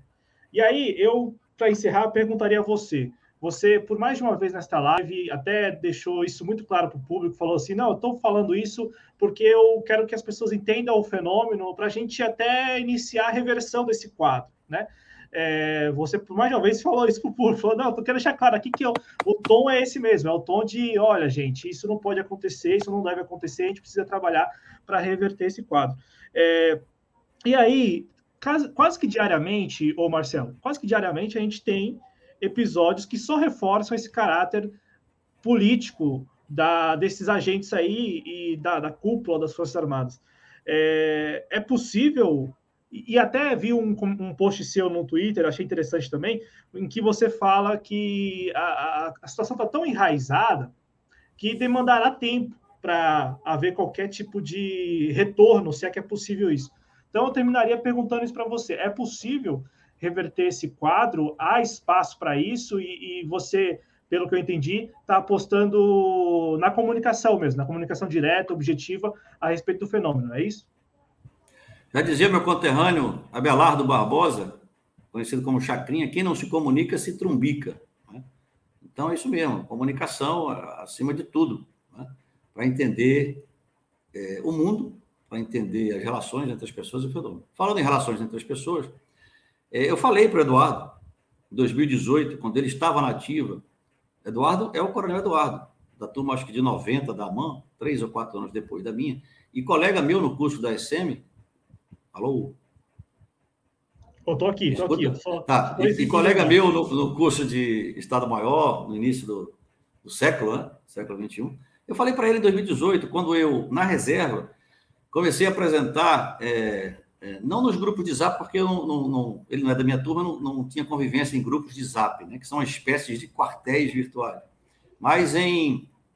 Né, acho que no Facebook, quando eu comecei a usar o Facebook de uma forma mais intensa, depois da Copa do Mundo de 18, né, quando eu vi aquilo que eu estava vendo na ativa, que achava que era uma possibilidade, que eu vi aquilo se concretizar, que é essa politização e tal. E o Eduardo me. É, eu não sei se o, o termo é esse, né? É stalkear ou ficar monitorando, né, pegando no pé. Stalkear. Stalkear. Então, quando eu comecei a, a me referir a, a, essa impropriedade, essa vinculação, esse trabalho de militância, que é muito além daquilo que a gente sempre fez, né, nos 30 anos, né, de verdadeira militância, indicação de voto no Facebook. E eu falava, pessoal da Ativa, olha, vocês ocupam cargos, vocês são comandantes. De... E o Eduardo comandou a unidade de artilharia mais. Eu... Deu uma travada, vamos aguardar o restabelecimento da conexão com o Marcelo Pimentel. Eu estou te ouvindo bem aqui. Compartilhava com a aqui, gente. Aqui está tudo bem. Tá, tá me escutando, Marcelo? Perfeitamente. Então, Agora sim. Então. Eu, eu falava do Eduardo. O Eduardo é um coronel que comandou a unidade de artilharia mais relevante, histórica, o Regimento Malé, no Rio Grande do Sul. Né? E, e, eu falava, Eduardo, olha, você foi comandante de uma unidade importante, você exerce um cargo. Né? Falei com toda a educação, com toda de um mais antigo para um mais moderno, colega, companheiro, com alguma intimidade. É, pensa, esse ativismo em Facebook, em rede social, de um militar nativo, é, falando sobre política, ou contestando, ou, ou aderindo a uma determinada candidatura, será que isso não influencia, de alguma forma, o voto do seu subordinado? Será que um, um, um oficial que dependa de um parecer seu, por exemplo, não sei se eu cheguei a esse detalhe de explicação para ele, porque é dispensável né, você explicar isso, mas eu, eu, eu tinha essa paciência de falar. Será que isso não, não vai é, constranger um, um, subordinado seu? Que, por exemplo, é, vote no candidato adversário, é, vai ficar constrangido, ou vai, vai dizer que vota, ou vai votar no seu para ter de você algum benefício, ou achar, né? É, não que ele fosse considerar questões políticas para suas decisões, como é, comandante ou chefe, o Eduardo, mas poderia o, o subordinado achar isso, ou se alinhar por uma questão de liderança. Por isso que é o mal, né? A mistura, porque os nossos valores acabam influenciando politicamente o subordinado, os nossos, nossas visões políticas. E aí eh, discutia, ele dizia que não, e, e. Quando ele começou a partir para o lado pessoal, a, a ofensa, generalizações, aquela coisa esquerdopata. É, e detalhe, esquerdopata, eu nunca manifestei, na ativa, eu nunca manifestei o meu voto. Nenhum subordinado meu, até hoje, sabe em quem eu votei para presidente, para deputado, porque eu estava na ativa. Eu chegava na urna, quando eu não estava em missão de segurança de garantia de votação e apuração, a GVA, que eu fiz isso como tenente, né? Inclusive, é, na primeira eleição, em 89, eu estava 30 dias com o pelotão, com dois anos de tenente, é, fazendo segurança da, de, de votação, de, local de votação. E, eu, e, e, então, quando começou a partir para isso, esquerdopata, é, comunista, né? eu nunca revelei meu voto, mas eu revelo. Eu nunca votei, é, ao longo da minha carreira, num, num candidato de, digamos, do PT. Né? É, é, respeito, tem legitimidade, mas eu votava em outros candidatos. E, e, e, e nesse período em que havia essa, esse nosso contato, eu não manifestei meu voto no PT, ou em quem quer que seja, até porque nem foi meu voto no primeiro turno. Né? Eu só manifestava a minha preocupação desse ativismo político de militares, não só os ativa, mas da reserva também, né? porque eu via comportamento. E os ativos eu falava. Então, quando começou a partir por esse lado pessoal, né? se eu falasse golpe, ditadura, meu colega ligava para mim, é, me questionando, quase me obrigando a usar o termo Revolução de 64. Né? Poxa, eu li livros, eu vivi, eu sou filho de militar que fez o golpe. O meu pai participou do golpe, das conspirações. Meu pai é vivo. Né? É um, um respeito a posição política dele, é um, um típico seguidor do capitão Bolsonaro. Respeito. Né? Deu muito trabalho, inclusive, na pandemia, para mantê-lo em, em, casa, porque ele seguia essas orientações do presidente, etc. Mas é, é, extrapolou. Aí eu, aí eu parei o contato, rompi o contato, inclusive com o Eduardo. Então eu falei para o Eduardo isso que eu, que eu falei nessa postagem que eu fiz, quando eu soube, porque eu nunca assisti uma live do presidente, né? Primeiro que eu sei o que ele pensa, porque é o que pensam os seus os, os generais com quem eu convivi, etc. né? Então, é, mas eu, eu vi que teria um, um coronel, né, no Twitter, eu vi que um coronel chamado Eduardo Gomes, quando falou Eduardo Gomes, falei, será que eu pensei até no apelido dele, será que é ele? Quando eu fui ver a imagem, eu vi essa imagem aí, era. Aí procurei um trechinho do que ele falou, nossa, é, o papel dele ali foi bastante é, evidente de é, é aquele comandante do, do quartel, etc., que o subordinado dele, as relações sociais, está vendo junto de um presidente, eh, fazendo apresentação de uma reportagem de, dessa mídia, às vezes, sensacionalista, do, das cinco da tarde, sobre páginas policiais, sobre urna. Meu Deus do céu, quando eu, eu vi aquilo, aí eu, eu questionei realmente, mas foi bom que isso acontecesse, né? Às vezes as pessoas interpretam as frases fora do contexto, né? né, que é bom que isso tenha acontecido. Mas é, isso serviu para é, se derrube um mito de que o capitão Bolsonaro politizou as Forças Armadas. O capitão Bolsonaro é negacionista. O capitão Bolsonaro é radical. O capitão Bolsonaro divulga fake news. O capitão Bolsonaro é tudo de ruim. O capitão Bolsonaro até pode ser isso tudo, mas ele simplesmente verbaliza, expressa o pensamento, no caso do coronel Eduardo, né? que é, tem uma trajetória típica de um oficial da, da, minha geração, apesar de ser um pouco mais moderno. E, e é, é, a mentalidade dos generais. Então não é o Bolsonaro que faz isso, são os generais, é, é, esse grupo que comanda até o capitão, até o papel dele. Quem redigiu esse roteiro foram, foi, ó, oh, Bolsonaro, você se comporte assim até a eleição. Na eleição, você deixa que a gente monta seu governo e vai distribuindo, porque o Bolsonaro não conhecia todos os milhares de oficiais que estão no governo. Quem conhecia, o general conhecia o coronel, o coronel conhecia o major, o major conhecia o capitão. Então, isso foi montado, é um, é verdadeiro aparelhamento. Né? Para usar uma expressão pejorativa, é um trem da alegria. Vai ver, foi esse trem que atropelou o general Ramos, né? que ele disse que foi o centrão. Não. O comportamento desse partido militar até parece muito com o comportamento do Centrão, em termos fisiológicos, né? É, ideológicos não, porque o Centrão é pragmático. E, e, esse partido, apesar de estar virando pragmático em termos de ocupação de poder, tem uma visão ideológica é, muito definida, né? muito, muito, clara. Tem até um jornalista é, que aprecio muito as opiniões dele, da, da, da Globo, do Globo News, o Otávio Guedes, que usou uma expressão muito feliz é o centrão militar. Esse, esse grupo de militares, isso que a gente está vendo, é o centrão fardado ou centrão militar. É mais ou menos isso. Né? É parecido mesmo. Então, o, mostra que é, não existe a ala militar ponderada, racional, típico do general Mourão, que usa máscara e tal, e a ala ideológica, que é, é digamos, aloprada, que faz besteira. Não, são, é, até o consumo da cloroquina, a invermectina, essas coisas que são atribuídas. E, é impressionante como a própria CPI é enredada. Inventaram o tal do gabinete paralelo, como se eh, o Ministério da Saúde não tivesse nenhuma responsabilidade por, pelo que fez, e sim essas figuras do gabinete paralelo. Não, aqueles eram os curiosos. Quem divulga cloroquina e vermectina, eu tenho que dizer, são os meus colegas, desde que surgiu a pandemia. Né? E aí se vende isso, o negacionismo também, não estou dizendo que são todos, evidentemente que não. Mas esse grupo que está no redor, e o Eduardo mostra muito bem, né? esse grupo que está ao redor da figura teatral do capitão Bolsonaro, está lá para cumprir uma finalidade. A minha dúvida é o seguinte: como o Eduardo, né, assim como eu, tenho curso de inteligência é, da excelente Escola de Inteligência Militar do Exército Brasileiro, a ESIMEX, né? e eu acho que deve ter servido na área né, por algum tempo, a minha dúvida é, é ele se apresenta como um, um, oficial de inteligência, fazendo uma análise de inteligência. Olha, eu não aprendi aquele tipo de análise de inteligência no curso de inteligência que eu acho que ele frequentou. Né? É, isso não é inteligência militar, isso não é inteligência corporativa, isso não é inteligência, isso não tem nenhum método de produção de conhecimento é, até da inteligência militar. Então, se ele é um oficial de inteligência, é, é, é, como eu disse na postagem, como analista de inteligência, ele é um excelente militante. Porque o papel dele ali era de militante. Coronel do Exército, como eu, na minha convivência. Aliás, pessoal bacana, legal, convivemos é, em alguma fase da carreira, que a gente sempre se cruza, né, ao longo da carreira, estava tendo comportamento de militante, não de analista de inteligência.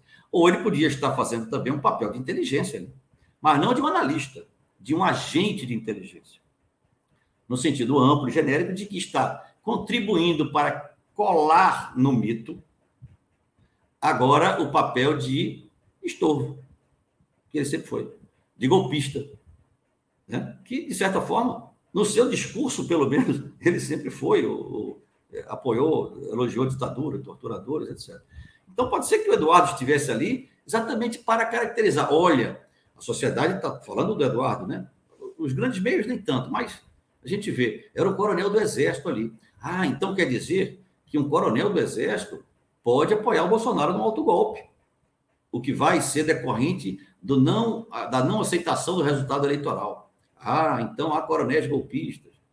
É, ah, então há generais golpistas, porque parece que o coronel Eduardo é subordinado ao general Ramos, na secretaria que ele estava antes, né, na Casa Civil, e deve ir com ele, parece que é, não tenho certeza, eu li nos jornais.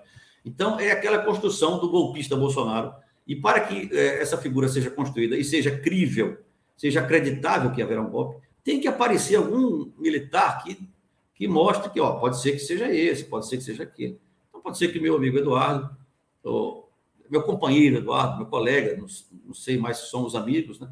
É, que ele esteja fazendo esse papel, de construir a figura golpista do capitão Bolsonaro, para que essa outra pinça do Partido Militar, essa expressão pinça é do professor Pinheiro, né? É, ela possa se projetar. E aí não duvide, se for criado mais uma questão disciplinar envolvendo é, algum general para mostrar que existe uma ala democrática do Exército diferente dessa que representaria o Coronel Eduardo. Então, veja, eu fiz aqui críticas ao Coronel Eduardo, é, em que sentido? No sentido do, do seu papel público e do seu papel político. Ele pode fazer as críticas que quiser em relação ao meu posicionamento também.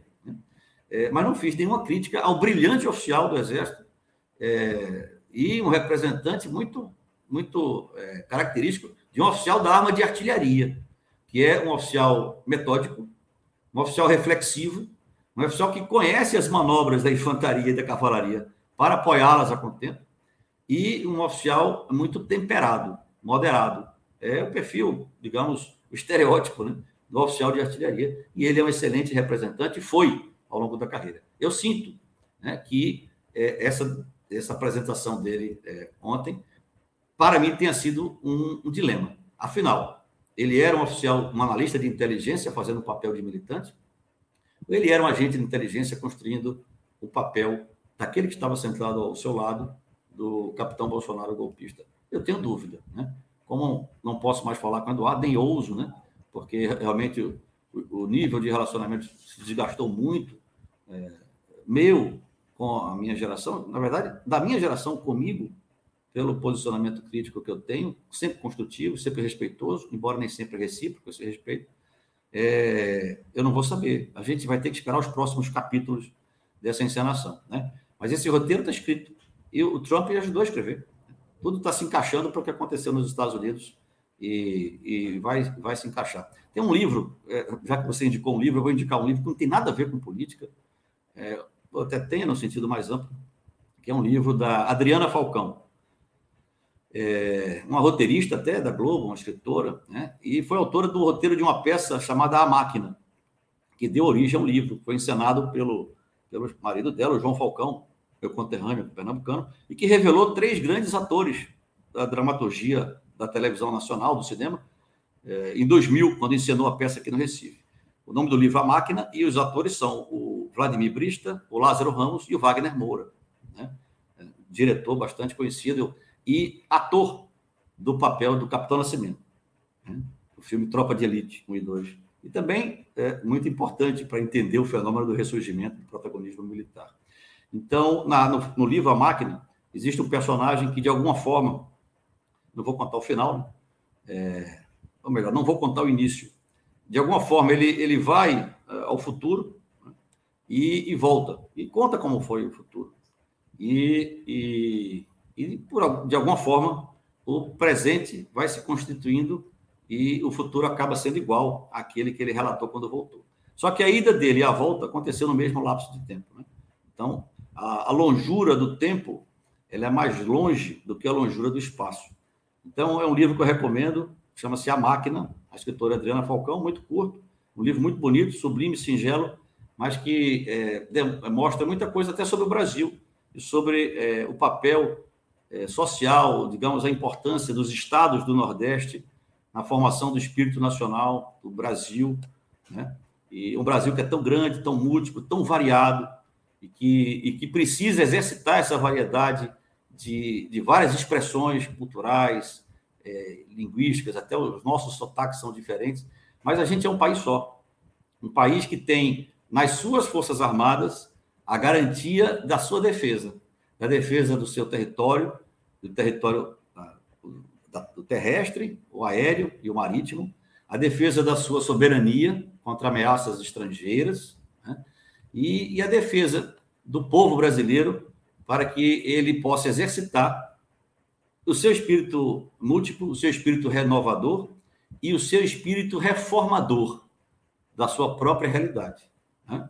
Muito mais útil, acredito, para que o Brasil cresça em todos os sentidos, é que esse espírito reformador domine a, a, a, o nosso, os nossos debates. Muito mais útil e mais eficaz, às vezes, do que o próprio espírito revolucionário, mas que também, às vezes, é necessário, pelo menos como referência. Então, é nesse sentido que eu agradeço a oportunidade que vocês me deram, desejo sucesso ao trabalho de vocês e que vocês continuem ajudando a reformar o Brasil no sentido de um país múltiplo, variado, e aí está, talvez, a nossa fortaleza e a nossa garantia de um futuro mais justo para todos nós que habitamos esse solo e vivemos debaixo desse, desse céu e banhado por esses nossos mares e as nossas águas. Muito obrigado a todos aí, uma boa noite e um bom final de semana. Marcelo, a gente que agradece demais, eu agradeço demais por você ter aceitado o nosso convite de pronto, demais mesmo. Eu só vou pedir a vocês um instante, porque a gente vai soltar agora, agradecendo mais uma vez, a gente vai soltar agora o tease do JC na Rua. O JC na Rua é uma iniciativa dos Jovens Cronistas, exatamente de ouvir os brasileiros e brasileiras alheios a essa discussão que travamos aqui, por exemplo, né? A gente sabe que muita discussão, debate, ele se dá nas redes sociais. E muita gente, muito brasileiro e brasileira, está alheio a isso. Então, a gente, eu e o Adriano Garcia, a gente tem ido às ruas aqui em São Paulo para conversar com as pessoas a respeito de temas que, por acaso, e sempre estão aí, não por acaso, mas sempre estão é, sendo discutidos nas redes sociais. A gente vai exibir, exibir, agora o teaser do programa que vai ser transmitido, transmitido não, vai ser é, exibido, né, no caso, no domingo às 18 horas. Rapidão. Esta semana, o JC na Rua veio até aqui o bairro da Lapa conversar com as pessoas sobre o que elas pensam sobre a economia no Brasil, sobre o que elas pensam do trabalho do Paulo Guedes. É o que você vai ver nesta semana no JC na Rua.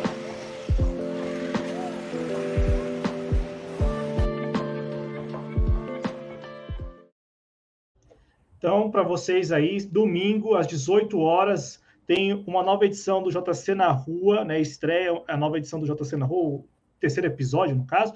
A gente foi ao bairro da Lapa para conversar com as pessoas, principalmente comerciantes de rua e comerciantes ali, né, de restaurantes e bares, a respeito da economia, saber deles, se eles acham que a economia está indo bem, o que, que eles é, pensam de diferente, o que, que poderia ser feito pelo Ministério da Economia e também o que poderia ser feito pelo ministro Paulo Guedes. Então, estreia no domingo, 1 de agosto, às 18 horas, né?